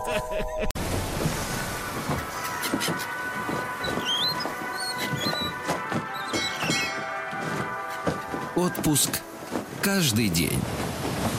Друзья мои, да, я сегодня счастлив представить вам наш большой-большой-большой летний э, проект под названием «Отпуск каждый день». Как вы поняли из этого э, ролика, э, единственное у меня сомнение, что там в этом ролике происходит. Мне кажется, что складывают паруса. Вот, или накрывают на стол. ветер складывает Ах, это ветер с моря дул, я понял. Так вот, ну, это задумка звукорежиссера, талантливого, да. Да, так вот, друзья мои, отпуск каждый день мы будем вас знакомить не только в утреннем эфире, но и на протяжении всего дня. А, Там каждый э, у нас будет по э, несколько таких выпусков в день э, в рамках этого большого проекта. Мы будем говорить, ну, собственно говоря, о наших замечательных курортах, которые у нас есть, да, которыми мы гордимся и на которые уповаем в том смысле, что они с каждым годом будут становиться все краше и повышать свой уровень все выше и выше, правильно? Да, тем более, что многим в стране есть с чем сравнить, и э, это на пользу, мне кажется, должно пойти э, развитию нашего искусство отдыха, правильно? Да, и э, сегодня вот мы такой цикл начинаем. У физиков и лириков э, также будет продолжение. И в шоу Картаева и Махарадзе э, также од- одна из страничек будет посвящена вот этой новой нашей рубрике «Отпуск каждый день». Ну, а я рад э, э, приветствовать э, нашего э, любимого Павла Сюткина, историка русской кухни, писателя, которому досталось э, э, вот э, сегодня честь открыть этот наш новый э, долгий-долгий цикл. И мы сегодня с Павлом Сюткиным поговорим о курортной, особенной курортной кухне. Павел, доброе утро. Доброе утро, друзья. Здравствуйте. Да, Павел, но мы знаем, что э, вообще курортная жизнь претерпевала э, изменения, особенно в связи с революцией, потому что, например, бархатный сезон, насколько я понимаю, если сейчас это считается, э, ну, условно говоря, сентябрь, да, то на до революции бархатным сезоном называли как раз весну. Ну Вот. Что касается кухни, то, конечно, пиво, рыба, раки. Вот этот, этот клич я помню, как говорится, с детства, да. Но уверен, что есть э, теоретическая база подо всем этим.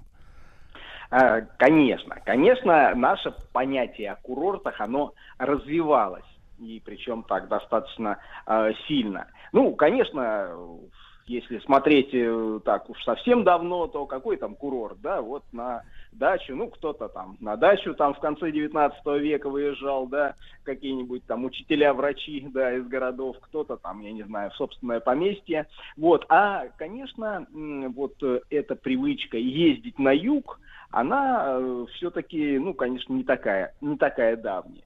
Э, Первоначально ездили на воды э, куда-нибудь э, в Кисловодск, Ставрополь, да, где уже были в середине 19 века открыты вот эти лечебные источники. Э, врачи уже понимали как бы всю целебную силу э, всего этого э, лечения, да, водолечения. Вот, э, тем более они брали пример с Европы, где вот эту сельтерскую пили и, и завозили к нам еще давным-давно, там еще за сто лет до этого. Так что э, русская публика, она была, в общем-то, уже подготовлена к такому развитию событий.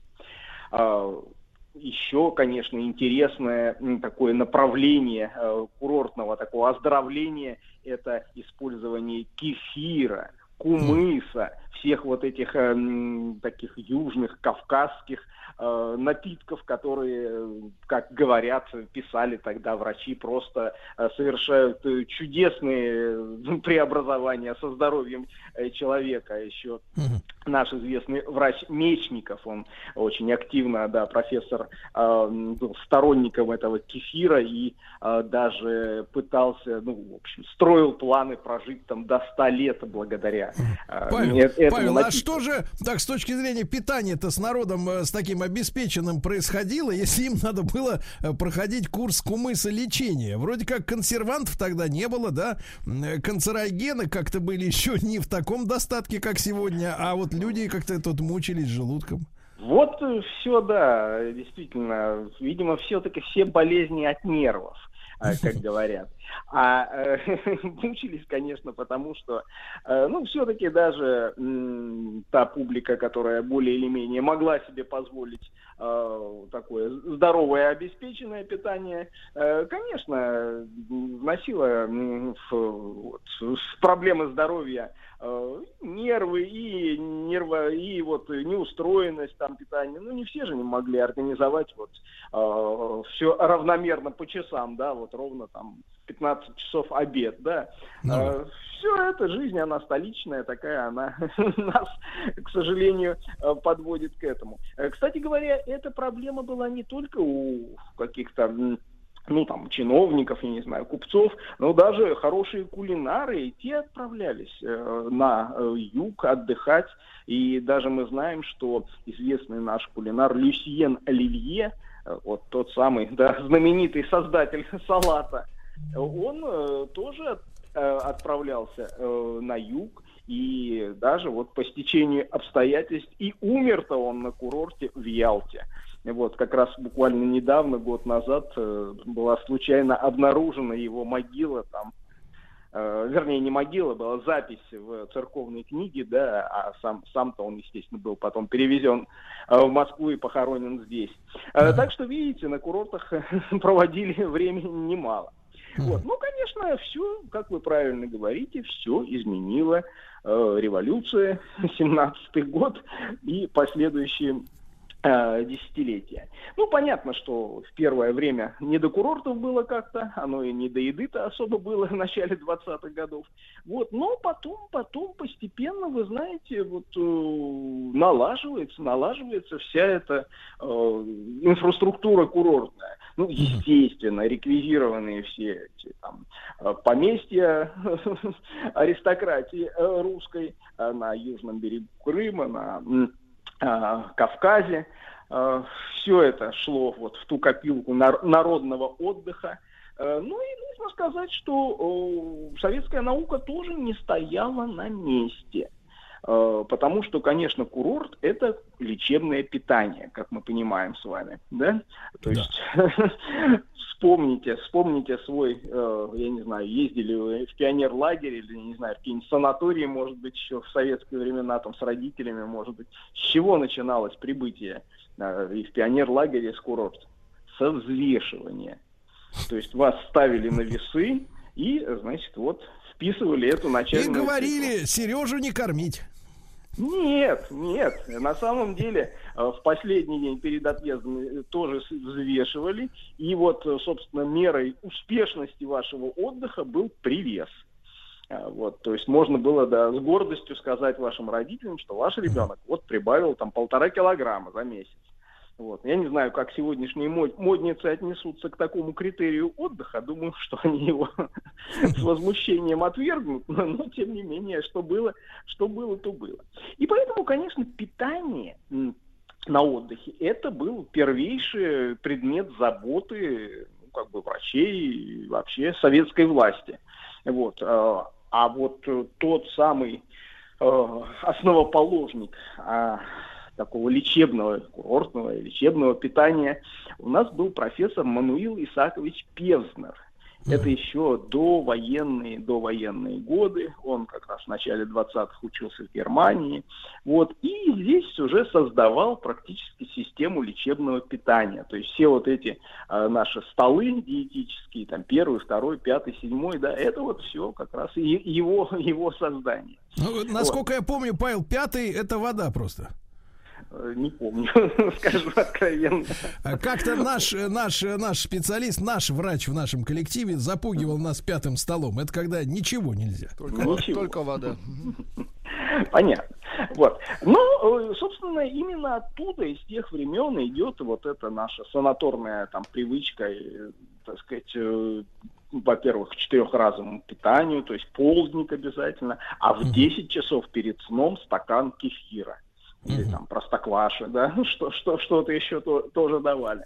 Павел, Вот. а в этом смысле вопрос, вопрос. Вот смотрите, если там, условно говоря, там в конце, в самом конце 20-х, начале 30-х а, началось развитие курортов э, с научно обоснованной, да, кухней специальной, то э, когда э, туда же на юг потянулись дикари, потому что уже там в позднем Советском Союзе, мы прекрасно знаем, да, были санатории, Да, э, как да, говорится, да. профилактории, но огромные, так сказать, табуны отдыхающих, они ехали дикарями, снимая комнаты там, и, ну, по, по Конечно, частникам и конечно. так далее. Это вот явление уже послевоенное, скорее всего.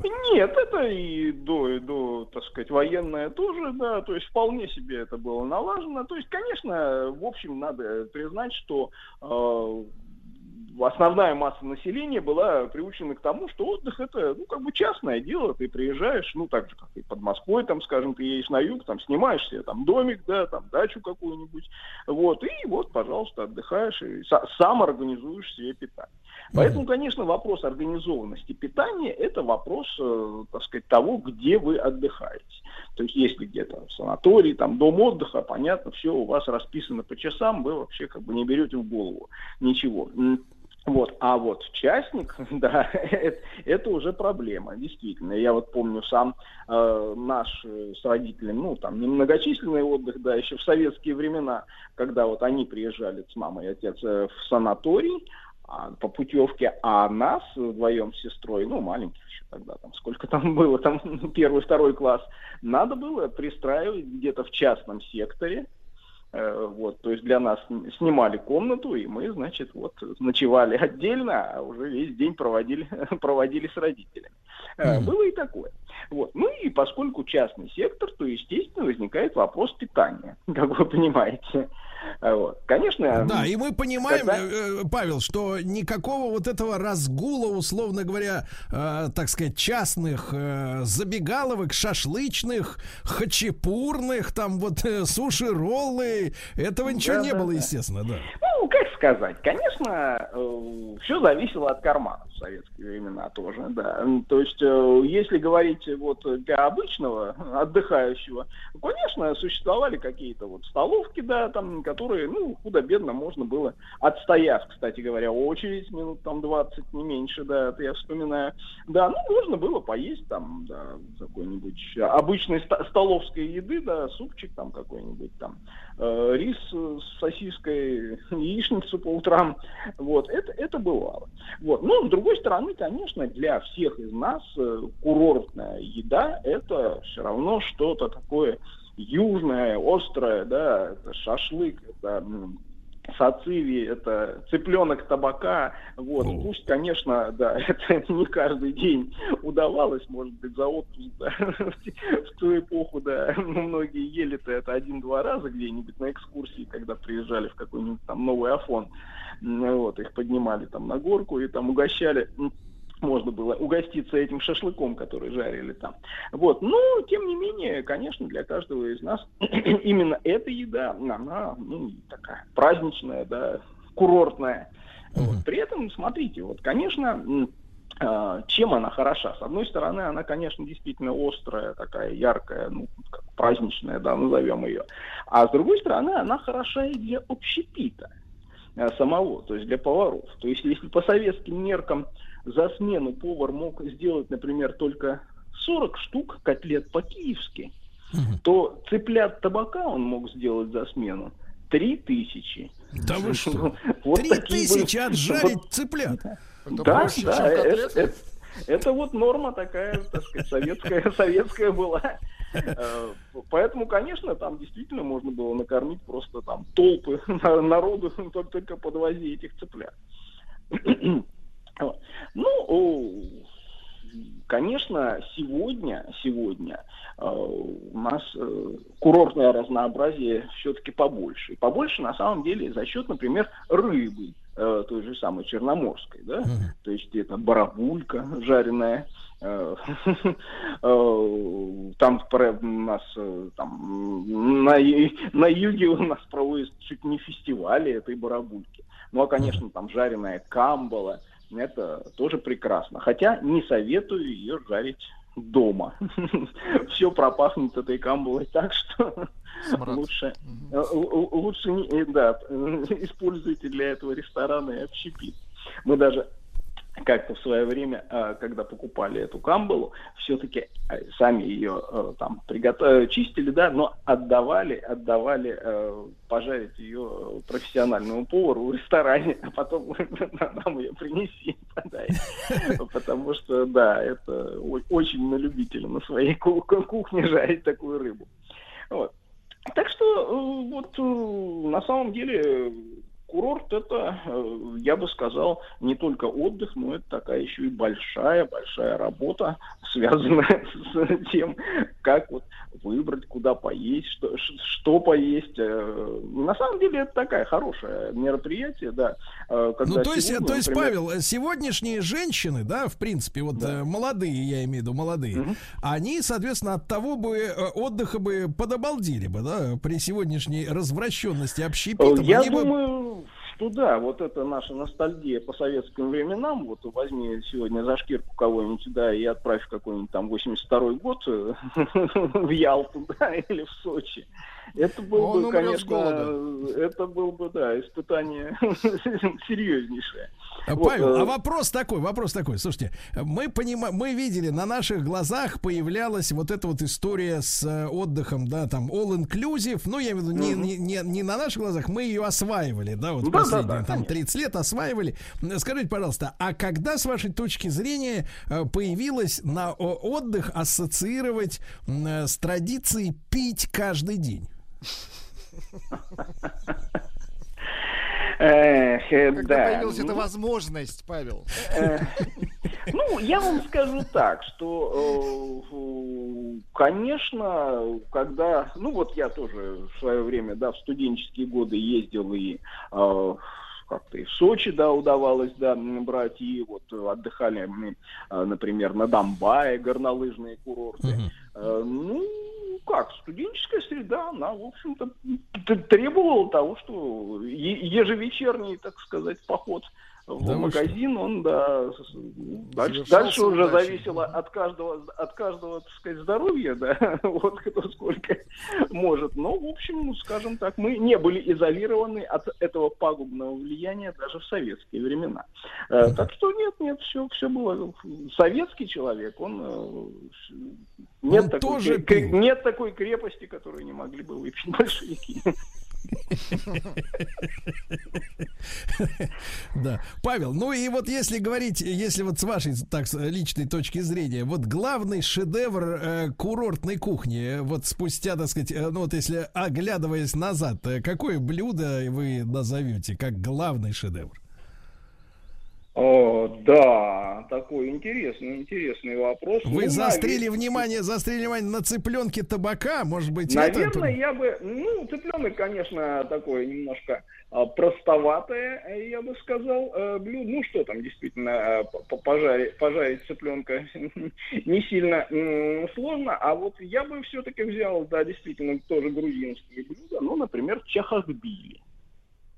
Вот, Чахахбили. э, чахахбили, да, то есть это вот курица, которая жареная уже ну, не просто так вот на сковородке, а в пряностях, вот хмели сунели, да, там э, чего чего там то- то- только в ней э, нет красный э, пе- перец, лук. эм, вот, то есть, э, да, на мой взгляд, это уже, конечно, более такое богатое блюдо. Ну и, в общем, вполне себе отвечающее критерию праздничности и курортности. А если еще с грузинским вином, ох, Ну да, с настоящим, да. Хорошо, хорошо, Павел, спасибо вам, как всегда, огромное. Друзья мои, я напомню, что мы сегодня с Павлом Сюткиным э, дали старт нашему новому большому проекту. Он называется «Отпуск каждый день». Как вы понимаете, он и завтра э, будет э, на- нас, э, не Павел Сюткин, а этот проект знакомить с новыми гранями. Э, более того, я вам скажу, что и после новостей, новостей спорта мы продолжим разговор, да. Мы посвящаем этот наш новый проект э, курортам, нашим российским курортам, куда можно съездить. И напомню, что и у физиков и лириков, и в шоу Картаева и Махарадзе разговор продолжится, так что следите за эфиром.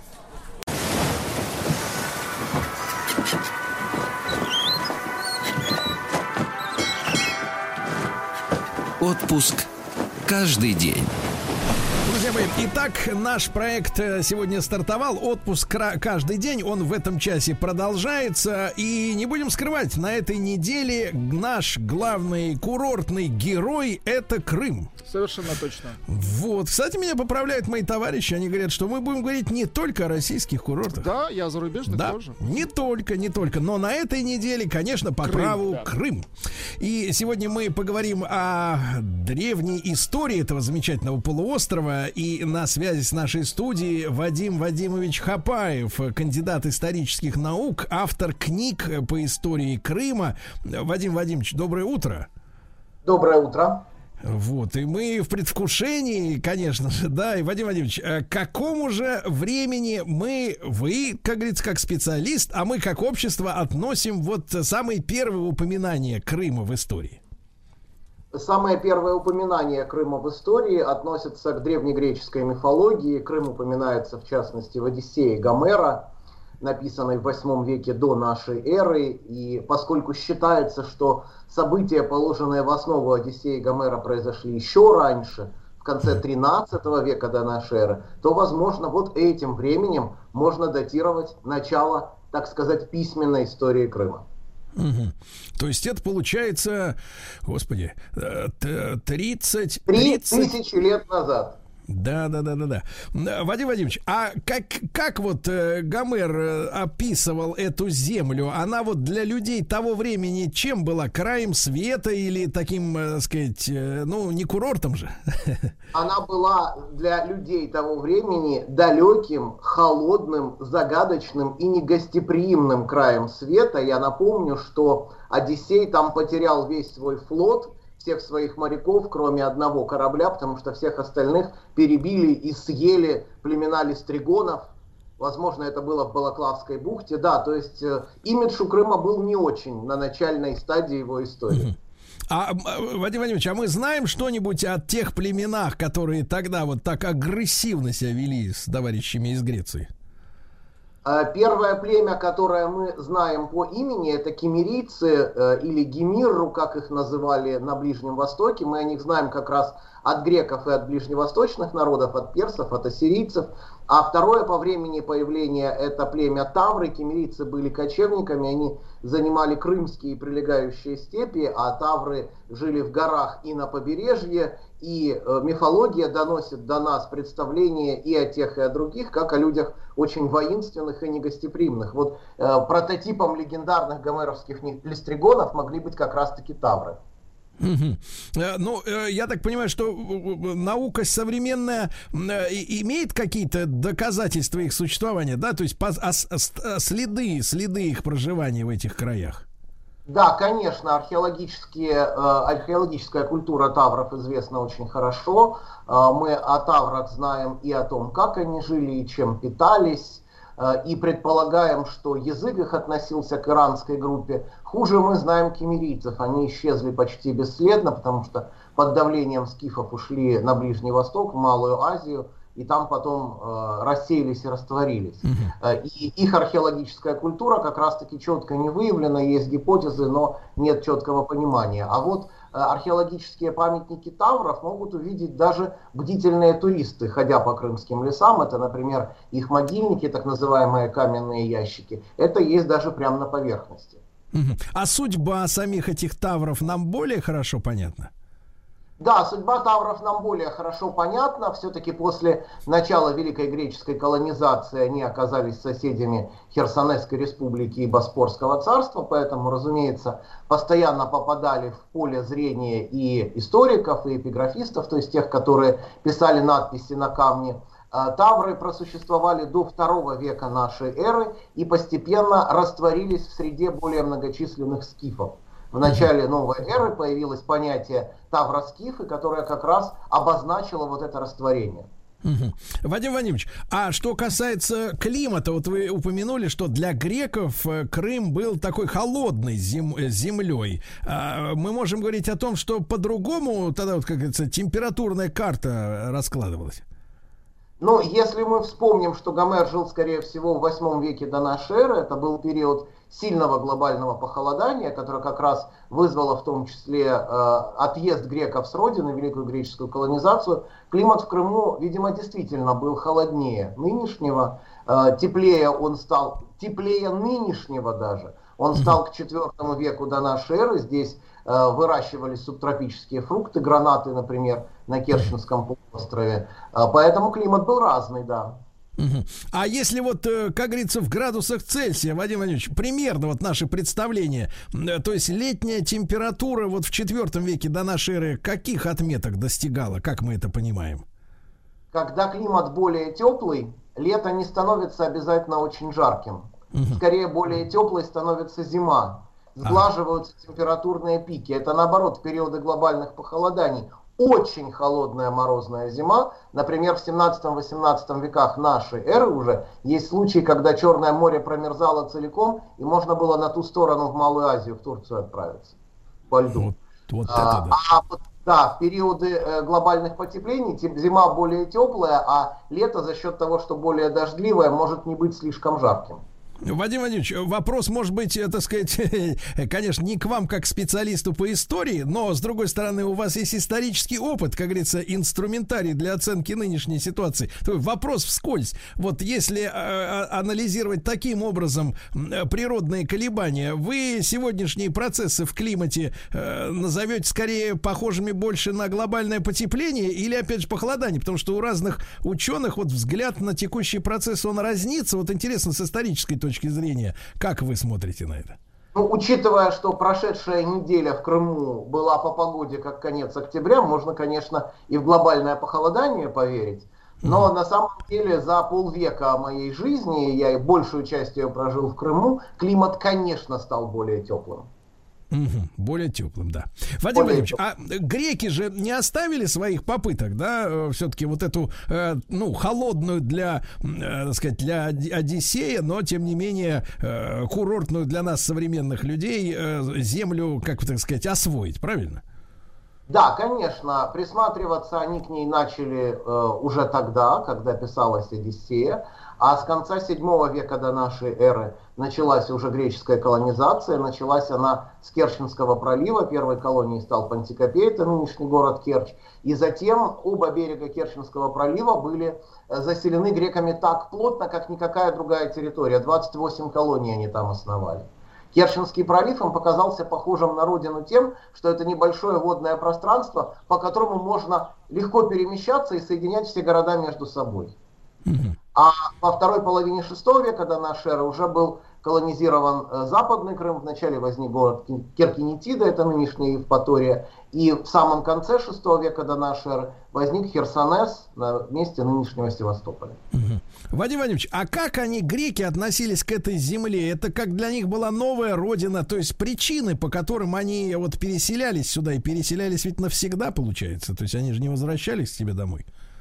Переселялись они навсегда. Более того, каждая новая греческая колония это было маленькое независимое государство. Причиной этого был голод у себя на родине, голод и бескормица. Они, у них было два варианта, или поубивать друг друга, или отселить лишнее население. И они вначале пробовали первое, а потом стали пробовать второе. И а, поэтому а, привлекали их в Крым и в другие регионы Северного Причерноморья в первую очередь очень плодородные почвы. Мгм. Вадим Владимирович, а насколько они вот на новых землях э, не знали этой проблемы с продовольствием, как у себя на исторической родине? То есть э, действительно э, выпра- выправилась ситуация, с, как говорится, с питанием? Ситуация с питанием выправилась, потому что э, земли действительно плодородные, но не всем одинаково везло. Херсонес был основан в очень скалистой местности, и э, здесь выращивать хлеб не получалось. И поэтому херсонеситы через более чем столетие после основания города смогли наладить экономически эффективное сельское хозяйство, и это было не хлеборобство, а виноградарство и виноделие. А чтобы получить свой хлеб, они вынуждены были подчинить себе Керкинетиду, завоевать северо-западный Крым и уже там выращивать хлеб. Мгм. А соседи, какие тогда у них были соседи и э, вот как э, э, другие, да, населяющие Крым, э, Крымский полуостров народы, вот в каких они э, друг с другом были э, отношениях, когда уже греки так укоренились здесь? Соседних народов получается два. В горной местности это Тавры, их владения как раз лежали между Боспором и Херсонесом. Они жили первобытно-общинным строем. Это был очень консервативный народ, который не хотел даже создавать своего государства. Они жили племенами. А в степной части Крыма и за Крымом, в степях Северного Причерноморья, жили скифы.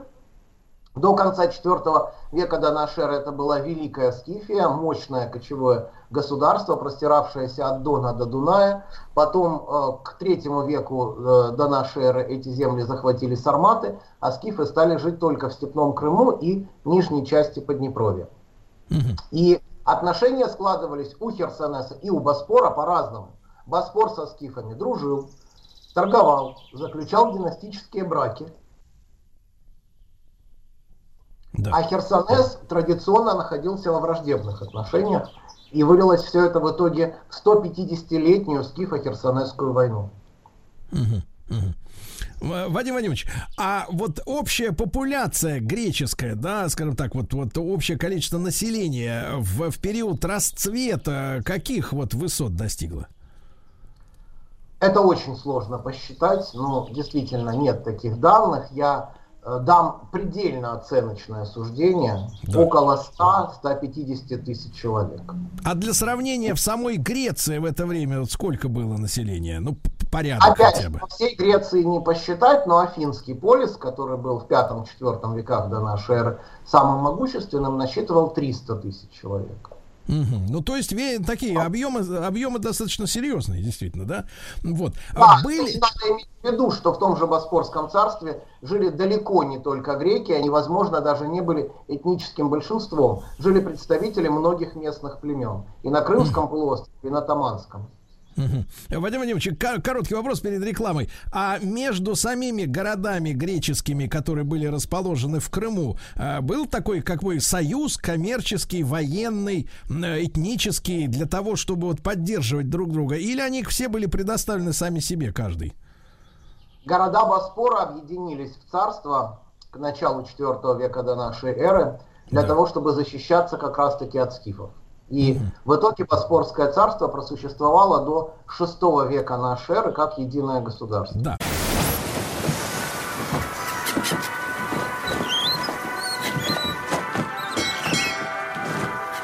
Отпуск каждый день.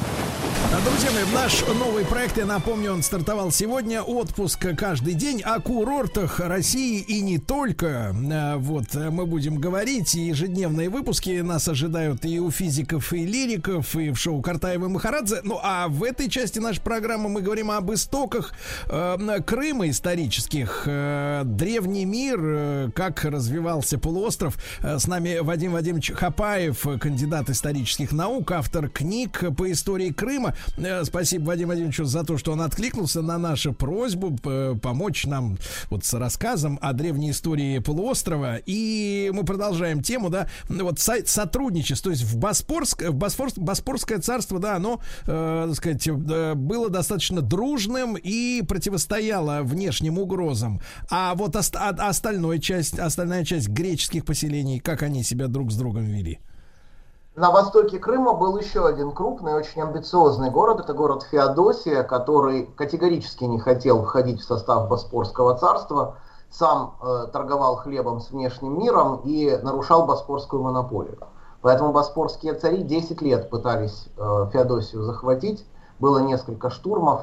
В конце концов, в 380 году до нашей эры захватили. Феодосия тоже до конца своей древней истории входила в состав Боспорского царства. А вот с Херсонесом у Боспора а, была всегда конкуренция. Несмотря на то, что всегда была и торговля, и отношения, а, в а, втором-первом веках до нашей эры Босфор стремился захватить Херсонес, потом в четвертом веке нашей эры херсонеситы дважды вели успешные боевые действия против Боспора, причем на территории Боспора, устанавливали свои пограничные камни на Керченском полуострове.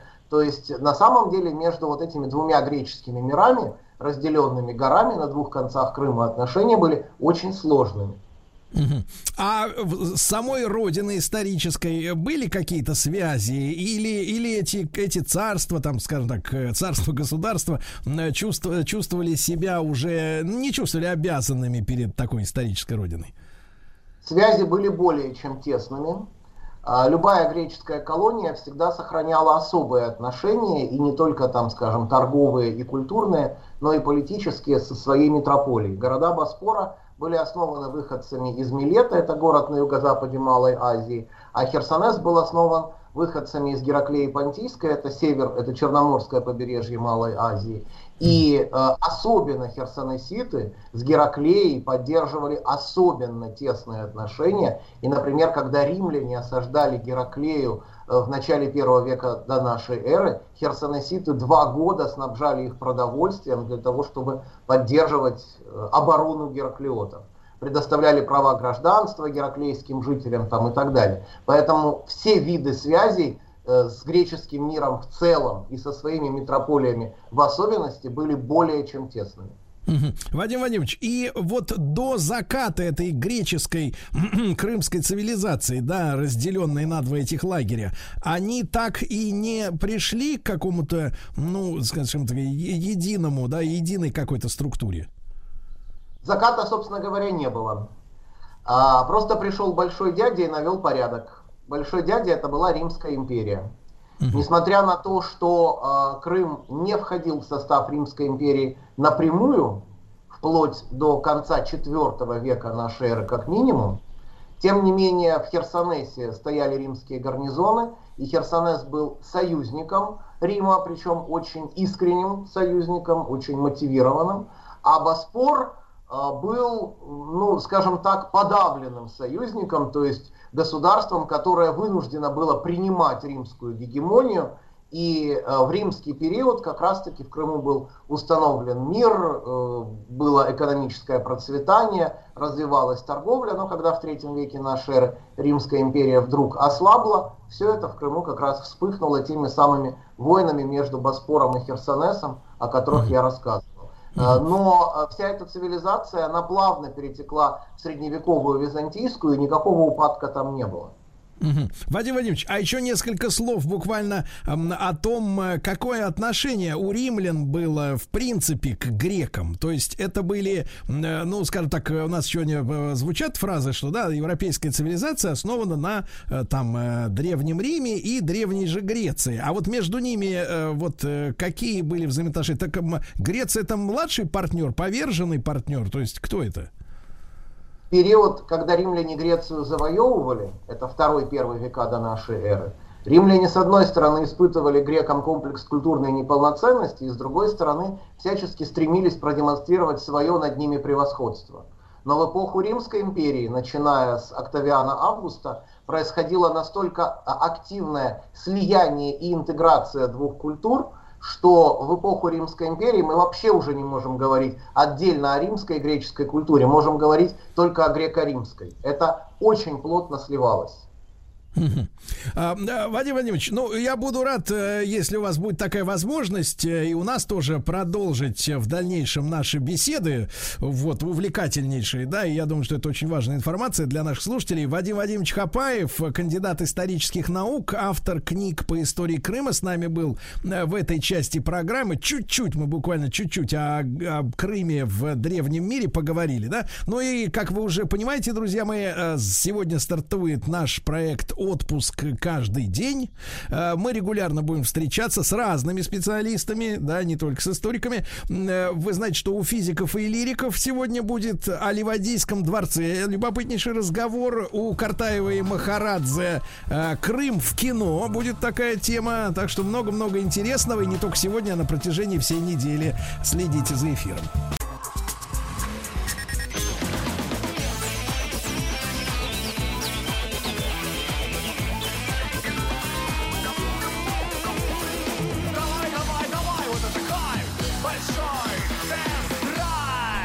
Мои, э, ну что же, большой тест-драйв, э, традиционная для понедельника наша рубрика. Конечно, первую половину мы посвятим новостям. И вот новость, которую я сегодня хочу вынести в заголовок э, и узнать ваше мнение при помощи простого, бесплатного и эффективного голосования. Да?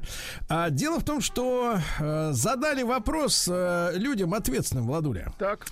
А, Спросили специального представителя президента по вопросам изменения климата. Ну, то есть не автомобилиста, а чиновника, который занимается климатом. А когда же Россия перейдет на электромобили? Ответ был следующим, что через 20-30 лет, далее добавка, переход э, произойдет, э, но он будет вынужденным, Повлияют на это мировые тенденции. Они таковы, что большинство автомобильных производителей уже заявили об отказе делать машины с двигателями внутреннего сгорания. Но мы в, нашем эфире получали как-то сведения от, тех же англичан, которые в 26 году произведут последнюю партию дизельных моторов для своих больших, сильных и красивых автомобилей, да. Вот. Ну и, соответственно, наши прогнозы 20-30 лет. А европейцы хотят уже с 30 года выдавливать полностью э, двигатели, ну, по крайней мере, двигатели внутреннего сгорания новых там не будет. Давайте мы короткий опрос сделаем и э, ближе к середине часа посмотрим на результаты. Вы все варитесь в этом бульоне, как и я в информационном, да. Э, Со всех сторон это идет история с электромоторами. Я, честно говоря, вот не давя на ваше мнение, но вот откуда возьмется столько электричества, которое заменит э, силу э, вот этих всех прекрасных... Силу э, бензина.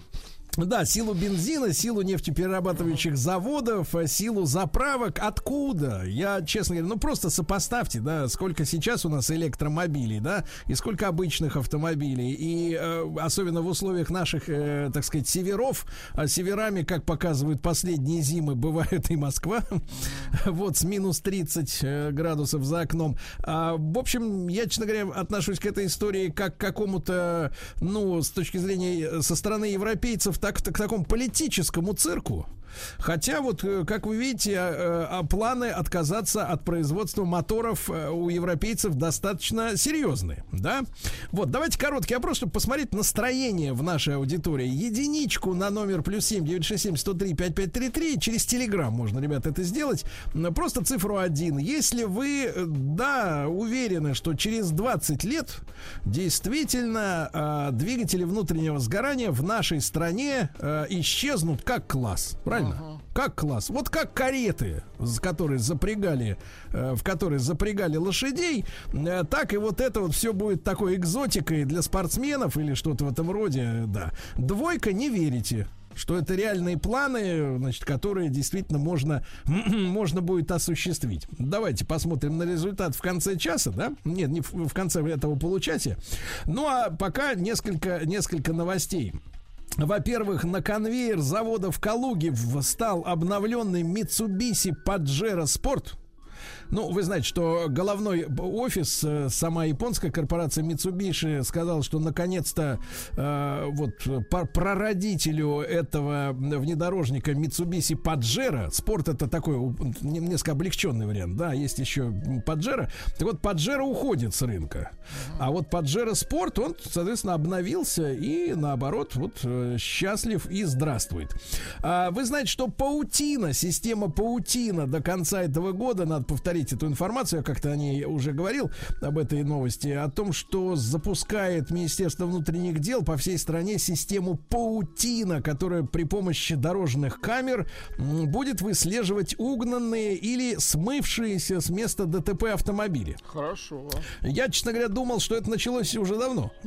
Но оказывается, оказывается, пока камеры могут только э, наказывать на деньги. Ну, в своем массовом, так сказать, характере. Да, вот теперь они будут приносить еще какую-то, так сказать, э, ну, скажем так, некоммерческую пользу. Некоммерческую.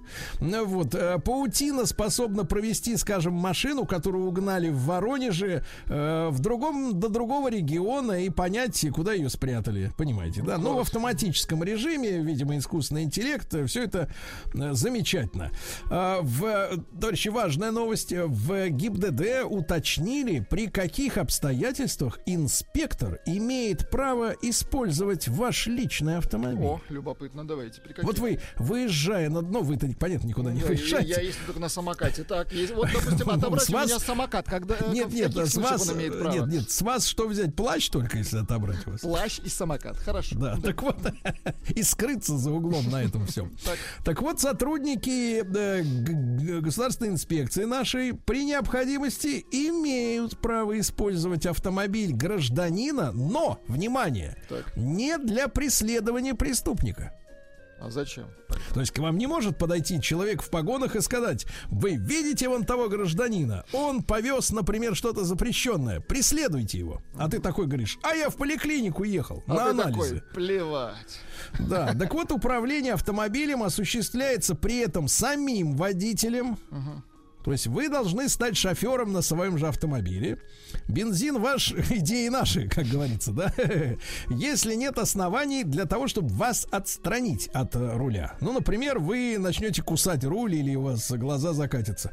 Так вот, сотрудник, воспользовавшийся транспортным средством гражданина, по просьбе водителя, теперь внимание, выдает ему справку или если это автомобиль, например, не ваш, а на юрлицо зарегистрирован, mm-hmm. да, э, делает запись в путевом листе с указанием продолжительности поездки, километража, своей фамилии, должности, номера служебного удостоверения, наименования подразделения госавтоинспекции строевого подразделения ДПС.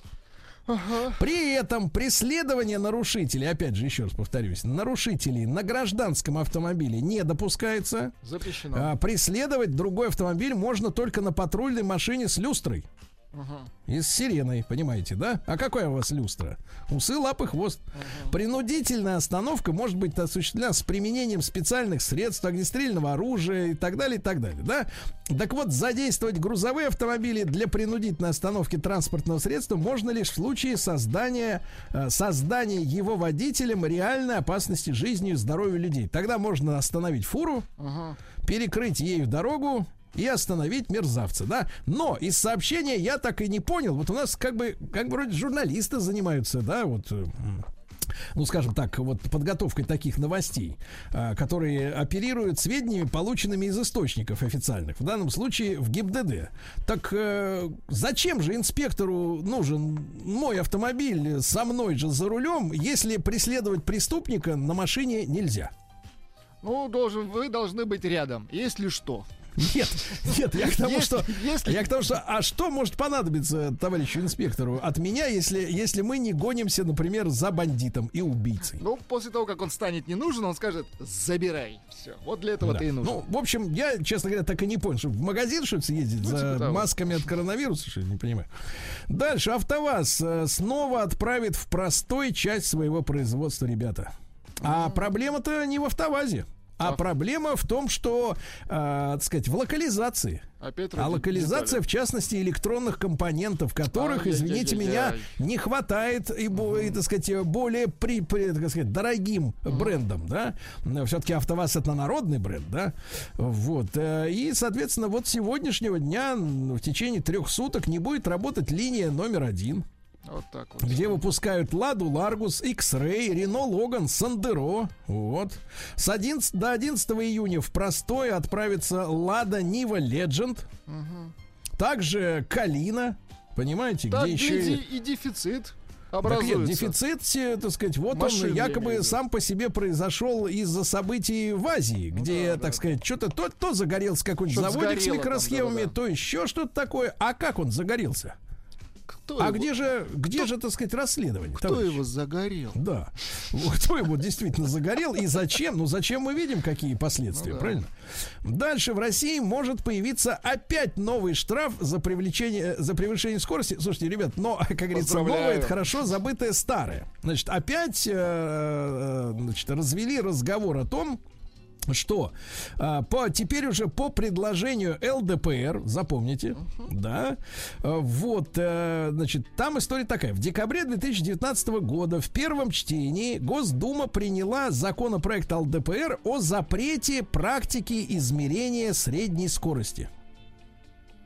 То есть вы понимаете, вас э, камера, например, вот при выезде э, из-за поворота э, сфотографировала, Так. Потом другая камера через 10 километров вас сфотографировала. Сопоставили время, за которое вы проехали от первой камеры до второй. Да? Пускай вы даже под саму камеру ехали со скоростью 30 километров в час. Да? А потом выясняется, что вы долетели-то со скоростью 200. Понимаешь? И вот это и есть средняя скорость. Это математика, Владик. Я тебе покажу потом, в принципе, Вы цифры. мне ничего не показываете. Там Это инструментарий простой. Вы можете овладеть, да, еще не поздно. Если Так вы вот. овладели, я уж наверняка Да, овладел. эта система действовала, реально. Я вот на своей памяти могу это сказать. На подмосковных шоссе эта система несколько лет э, работала.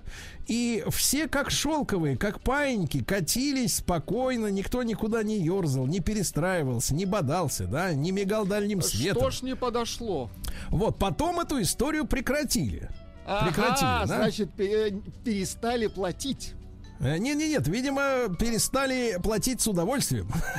Вот те, которые гоняли от Те- камеры к те, камере. кого прищучили, да, да, Да, ну и, соответственно, в 2020 году Ассоциация производителей и операторов систем фото-видеофиксации ОКО, о, есть такая ассоциация, предлагала Минюсту конкретизировать в нашем кодексе об административных правонарушениях. Мы кого будем подтягивать-то? Только того, кто, э, так сказать, э, под камерой проехал быстро? Или вот у нас есть, говорят э, товарищи из ассоциации, возможность прищучить э, тех, которые вот э, гоняют хаотически. Реально да? превышают, да. И что интересно, в Кодексе об административных правонарушениях а, нет отдельной статьи за слишком быстрый проезд по конкретным участкам дорог.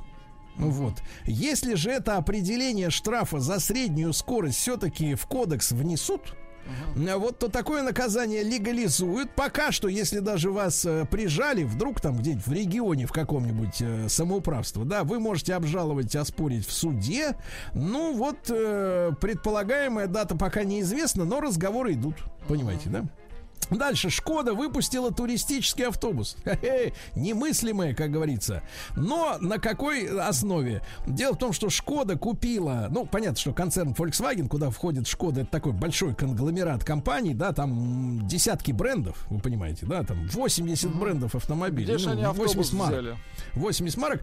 Они купили долю в турецком заводе который строил автобусы. А автобусы какие? 12-метровые автобусы, 51 пассажирское место в салоне, вот с 450 сильным дизельным движком. Кстати, опять же, вот на тему туристических перевозок. Ну, вот 450 лошадиных сил. Откуда взять аккумуляторы для того, чтобы таскать такую махину, да, огромную? Ну вот. Ну, короче говоря, повесили теперь шильдик Шкода, и теперь у Шкода называется это все D-Coach.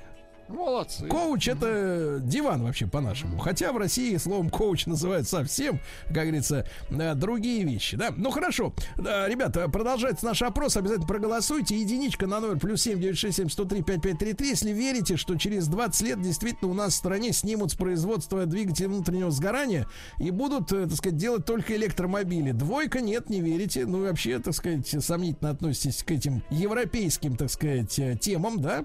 Дальше. Сахалин Сахалинские автозаправочные станции при, перестали продавать бензин по литражу. А как они теперь его продают? Люди теперь ве- вешают так называемые вкусные цены. Ну, то есть, например, у всех написано 60, а на заправке написано на соседней 56. Вот вы хотите купить бензин за 60 или за 56?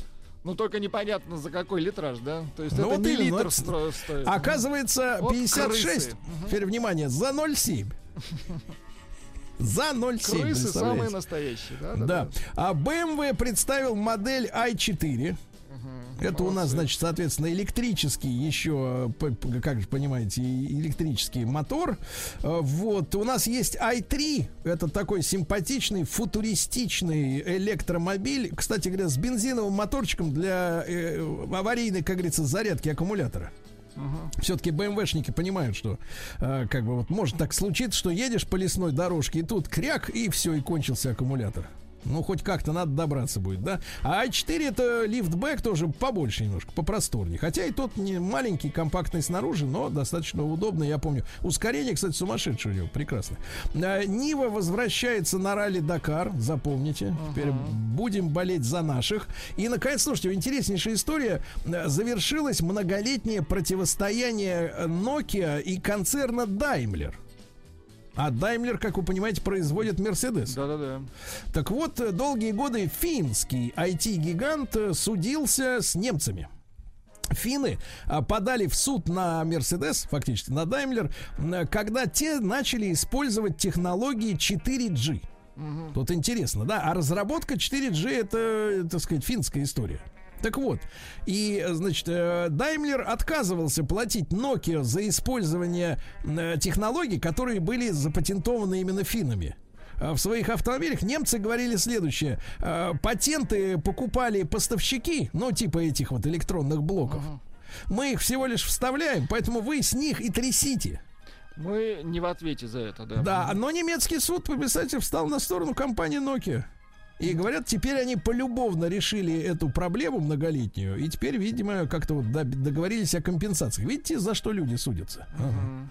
Вот. А Volkswagen Multivan, э, это микроавтобус, да, нового поколения, сможет ездить на электричестве. Ну, понятно, речь идет о гибриде. Там будет стоять моторчик всего лишь 1.4 турбо. Плюс электромотор. Ну и можно будет э, до 40 км в час, как вы понимаете, немножко прокатиться на электротяге. Европейские бюрократы спокойны, а люди что? Люди радуются, да. Вот, а программы льготного кредитования не будут э, продлены в июле, к сожалению, или к счастью. Вот об этом заявил э, глава Минпромторга Денис Мантуров. Так что если вы хотели, Владик, ну так, прикупить просто пару-другой автомобилей льготно, то не получится уже.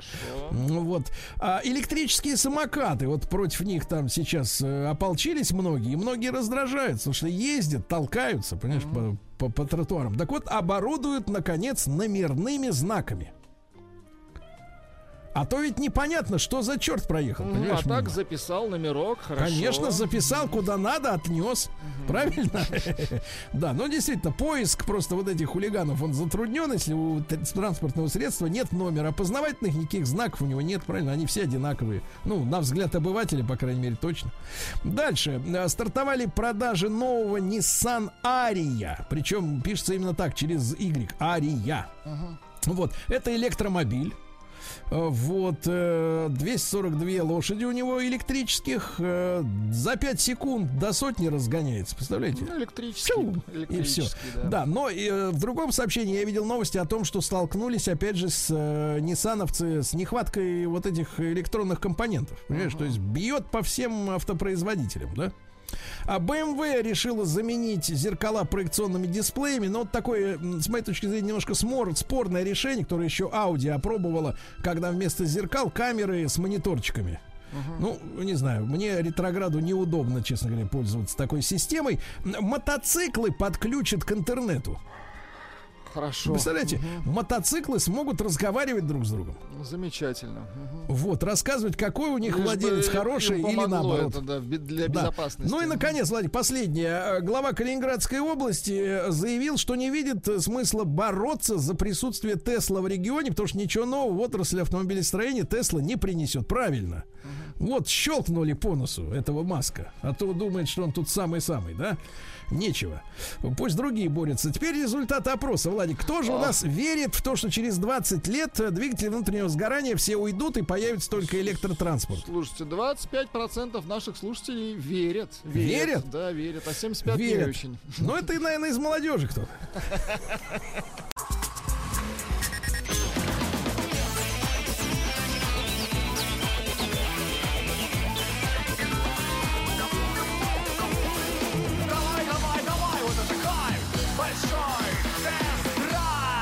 Друзья мои, ну и новинка сегодня в большом тест-драйве. Какая новинка? Во-первых, Рустам Иванович. Новинка, да?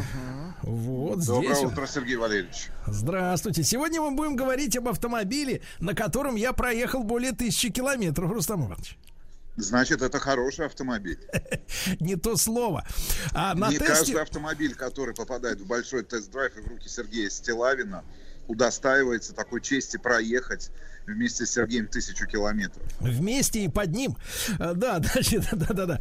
Так вот, друзья мои, новая пятерка BMW оказалась у нас на тесте. Ну и, вы знаете, конечно, наш слушатель и зритель канала Большой Тест-Драйв, он приучен к тому, что, э, ну, в принципе, BMW один из самых э, брендов надежных с точки зрения, э, ну, может меняться что-то в дизайне, но в плане надежности получения ощущений от езды, да, на серьезном автомобиле, тут никаких сюрпризов быть ровным счетом не должно.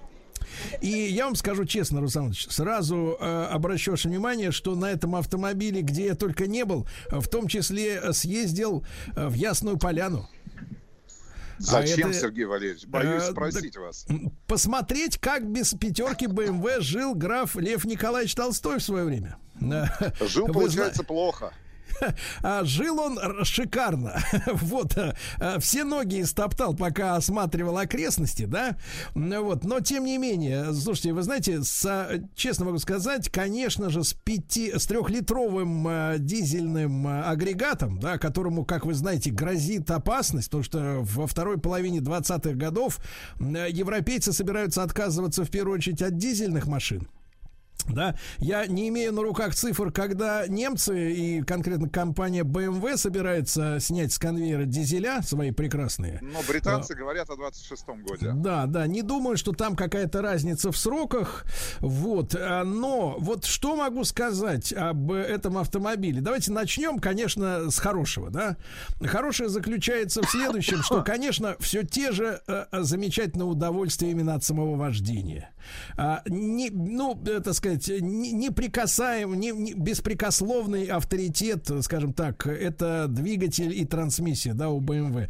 Причем вот этот трехлитровый мотор, который ставится, конечно, не только на пятерку э, седан, но идет еще и на в- внедорожнике, да, и третьей серии, и пятой, я думаю, что и на семерке его можно увидеть. А, Вы знаете, вот при нормальной эксплуатации, ну, около 7 литров он расходует всего. Ну, один из самых экономичных, э, таких больших, а, а, объемных моторов, которые есть сегодня Да. на рынке. Да, да, Я вообще- так понимаю, что более того, к этой пятерке именно с 30-м индексом они увеличили количество крутящего момента там на 30. Ну, то есть он стал еще более тяговитым. Да. Ну нет, в этом смысле все прекрасно, и он укладывается в более-менее, так сказать, в кавычках, скажем так, э, гуманный человеческий налог, там всего официально 249 лошадиных сил, но, опять же, измерять моторы мы уже много лет э, назад стали не э, лошадиными силами, а крутящим моментом. Естественно, это самый главный показатель. Прекрасно стоит на дороге. Я, вы знаете, по возвращении из от графа Толстого попал, ну, в нереальный тропический ливень. И вы знаете, да, что это а, огромная проблема, когда столько воды, но поверьте вот моему слову, машина прекрасно, э, значит, э, стоит на дороге даже в сильный, вот, в сильный ливень, э, и нет никакого вот этого, знаешь, нервирующего большинство автолюбителей аквапланирования, да, когда машина, вот ты чувствуешь, начинает ерзать на дороге из-за того, что из-за большого количества воды нет сцепления у колес с асфальтом. Вот, единственное, что я должен, конечно, сказать огромное спасибо за установленную в этой конкретно машине. Я так понимаю, что э, в пресс-парке разогнали стоимость именно этого автомобиля где-то до 6, по-моему, да, миллионов? По 6 миллионов 300, если мне не изменяет память. Что-то в этом роде, потому что начинается старт, э, вообще, в принципе, на официальном сайте написано, что старт пятерки BMW-шной от 4. Вот, от четырех. А, с, а вот э, двигатель, двигатель уже дизельный, да, трехлитровый, сразу прибавляет полмиллиона. Вот такая вот история, да?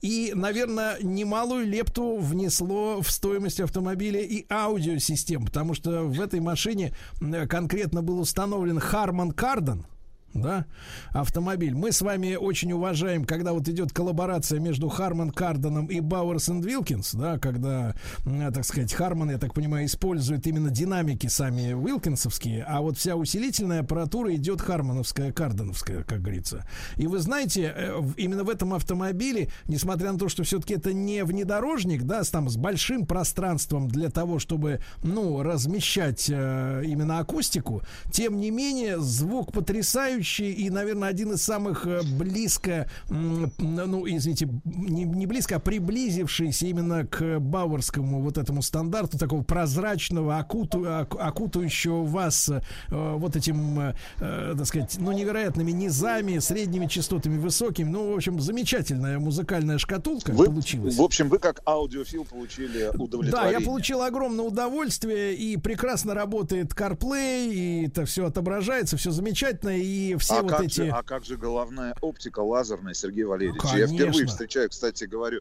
а, вот именно на таком классе автомобилей возможность выбрать не только из стандартной там светодиодной оптики, но еще есть матричные фары. Конкретно в нашей комплектации были лазерные фары. Вот О. с этим синим ободком таким, да, интересно. Да-да-да. А, да-да-да, я, я боюсь вас спросить, э, как э, светят эти прекрасные лазерные фары, и боюсь задавать себе вопрос, сколько, сколько они стоят и сколько они добавляют к стоимости того автомобиля, который побывал на нашем тесте. Но я бы еще отметил еще и прекрасный серый, насыщенный цвет вот этим с металлическим оттенком. Это, Нет, конечно, там, там история такая, там история такая, что действительно вот колористы BMW-шные, они сумели сделать но ну, чудеса самые настоящие, потому что снаружи там в обычный день, условно говоря, да, да, в пасмурный день или с переменной облачностью, когда солнце не шпарит вот напрямую э, ярко, да, в, этот, в эту краску, ну, у тебя ощущение, что такой тем, ну, такой матовый серый автомобиль, да, стильный, красивый, ну, просто серый, да, таких достаточно много, но когда действительно солнце, как говорит наш Владик, шарашит, вот прямо бьет прямо шарашит сквозь лак туда, то, то, то оказывается, что краска-то на самом деле имеет э, э золотистый желтые и красные зерна внутри. То есть там, где падает луч солнца, краска вдруг взрывается, да, и из серого вы, вы, вы, вы, вылетают красные и золотые искры. То есть это, это фантастика, конечно, вот чудеса тех людей, кто работает с краской, да, с автомобильной. Но я вот Слушайте, о чем... Ну, задние, хот... задние фонари отлично. Ну, прекрасно. Не, вообще, в целом, если мы говорим про дизайн, во-первых, в нашей комплектации а, черная лаковая решетка, да, да. они видоизменили, кстати говоря, дизайн этой решетки, да, передней. А, оставив, кстати говоря, ну вот эту брутальность классическую BMW-шную, которая должна придавать уверенности любому владельцу автомобиля, выпущенного фабрикой баварских моторов, значит, э, немножко кузов удлинили, там по порядка 27 миллиметров, а, значит, э, конечно же, задние фонари, цвет, ну, в общем, на самом деле, если мы же говорим о фейслифте таком, да, ну, ну да. таким, таком глубоком, но в целом автомобиль реально смотрится, конечно же, как абсолютно новые. Ну, и в, вот в этом вечном противостоянии, например, с обновленной, полностью, кстати говоря, обновленной Ешкой, мне кажется, вот с точки зрения именно дизайна, в данном конкретном случае, в отличие от предыдущей да, пятерки, эта пятерка рестайлинговая выглядит гораздо более интереснее, правда. Ну, Да, это, да. это, наверное, за последние два месяца единственный автомобиль, ну, который представляет хоть какой-то интерес вот с точки зрения подойти, посмотреть, всмотреться, а, значит, какие-то детали, на какие-то детали обратить внимание. В этом плане, конечно же, Ну да, потому что молодцы. с Мерседесом с новым вообще не понимаешь, это кореец или немец. Возникает Не, ребят, вопрос, да, да, да, к сожалению, да, да. когда Единственный, смотришь на филей, да. На филе. Но вот что я хотел сказать, ребята, есть все-таки мы, мы честная программа. Мы, как говорится, иногда нам говорят, знаешь, вот, а, так вы большой тест-драйв, а, вы это, автоблогеры, или вы автомобили рекламируете. Ребят, мы не рекламируем автомобиль, мы рассказываем о впечатлениях, о впечатлениях от автомобиля. И вот вещь, которая меня, честно говоря, она не то чтобы расстроила, но я понимаю, что есть какой-то такой крен у немецких автопроизводителей. Наверное, это не только BMW касается, но в яркой форме это выражено у Мерседеса, а вот у BMW я обнаружил в некоторых деталях, да, когда люди начали, э, я так понимаю, сознательно отказываться от э, тех вещей, которые раньше их в положительную сторону как раз отличали на авторынке. И вот что, э, я не говорю о том, что там BMW отказалась от своего фирменного м, управления поворотниками, там, да, какие-то фишки. Место расположения кнопки центрального замка они перенесли с торпеда на э, дверь. Нет, я не об этом, а о существенные вещи. Э, очень легковесными стали особенно задние двери. Ну, те, кто, у кого немецкие автомобили были, да, в жизни или есть, вы понимаете, да, немец, он всегда налитой, он всегда тяжелый, да, и ты, когда открываешь немецкую настоящую дверь, ты чувствуешь, что вот в ней есть мощь, упругость, она налетая, да, ты ее открываешь, не то чтобы с трудом, но ты чувствуешь, что за ней есть э, как бы жизнь, понимаешь, да? Нет, но требуется усилие, Да, требуется и какое-то тут, и- усилие. да, и тут задние двери облегчились до состояния, которое я мог бы сравнить, ну, с какими-то японскими вариантами. Там э, то, что было у японцев, всегда они не запаривались. У них задние двери были как такие эти, ну, какие-то жестяные такие лепестки. Да, ты так трек, она открывает, сразу хлопается с таким звуком. Причем, что самое интересно, э, втягиватели есть при этом у этой Ну, двери. да? автодоводчики, которые... ну, Доводчики всякие. И второе, второе, что нужны. меня, что меня привело совсем уже в трепет, когда я положил левую руку, соответственно, на подлокотник, который находится на двери. И в, стоя- ну, в, в состоянии покоя автомобиля, когда ни, ни вибрация там не отвлекает, да, ни, ни, ни скорость, просто вот не на ходу, э, нажал кнопку открывания стеклоподъемников, и внутренняя обивка двери, она чуть-чуть, ну вот на ощутимое телом, да, расстояние какое-то, подалась внутрь салона. Этого никогда не было у немцев, чтобы, ну, блуждала туда-сюда вот эта вот э, А, внутренняя ну, стенка дверная двери. панель, ну, дверная панель. это Да. панель, да. У японцев это было всегда нормально. Ты опускаешь э, к- э, стекло, у тебя оттопыривается внутрь, прямо это можно было визуально заметить, это стенка двери, да. Но чтобы у немцев представить себе такое облегчение именно конструкции, я, честно говоря, не понимаю в угоду чему. То есть э, это, это старание, вернее, это, это чтобы удешевить или чтобы переманить сюда тех, которые на японских автомобилях привыкли, привыкли, что у них легкие двери, и там двигается туда-сюда вот эта внутренняя панель. Я вот это для меня загадка. Вот что вы думаете как маркетолог, Рустам Иванович? Да, главное, чтобы это не сказалось на тех а, звездах, которые эти автомобили получают на краш-тестах. Вот, я так понимаю, это в любом случае тренд, который мы с тобой заметили на премьере а, обновленной седьмой серии BMW, там лет 5 или 7, наверное, да, назад. Ну, то есть на облегчение кузова, когда, когда сменилась платформа, сменилось поколение. То же самое было тогда же на обновленной пятерке, на обновленном Мерседесе. Но, в общем, этот трек, я с тобой согласен, есть. Другой, ну, вопрос, наверное, на- э, к нам, как потребителям, как людям, которые занимаются обзорами автомобилей, вот свыкнуться, привыкнуть, ну вот, и забыть про то, Привыкнуть к тому, что мы всегда критиковали и смеялись над чем, да? Вот, Да. такие, такие настали, к сожалению, времена, друзья мои. Я думаю, что, конечно, такой концерн, как BMW, не может э, просто взять и так вот раз и что-то сделать. Это какая-то глубокая стратегия.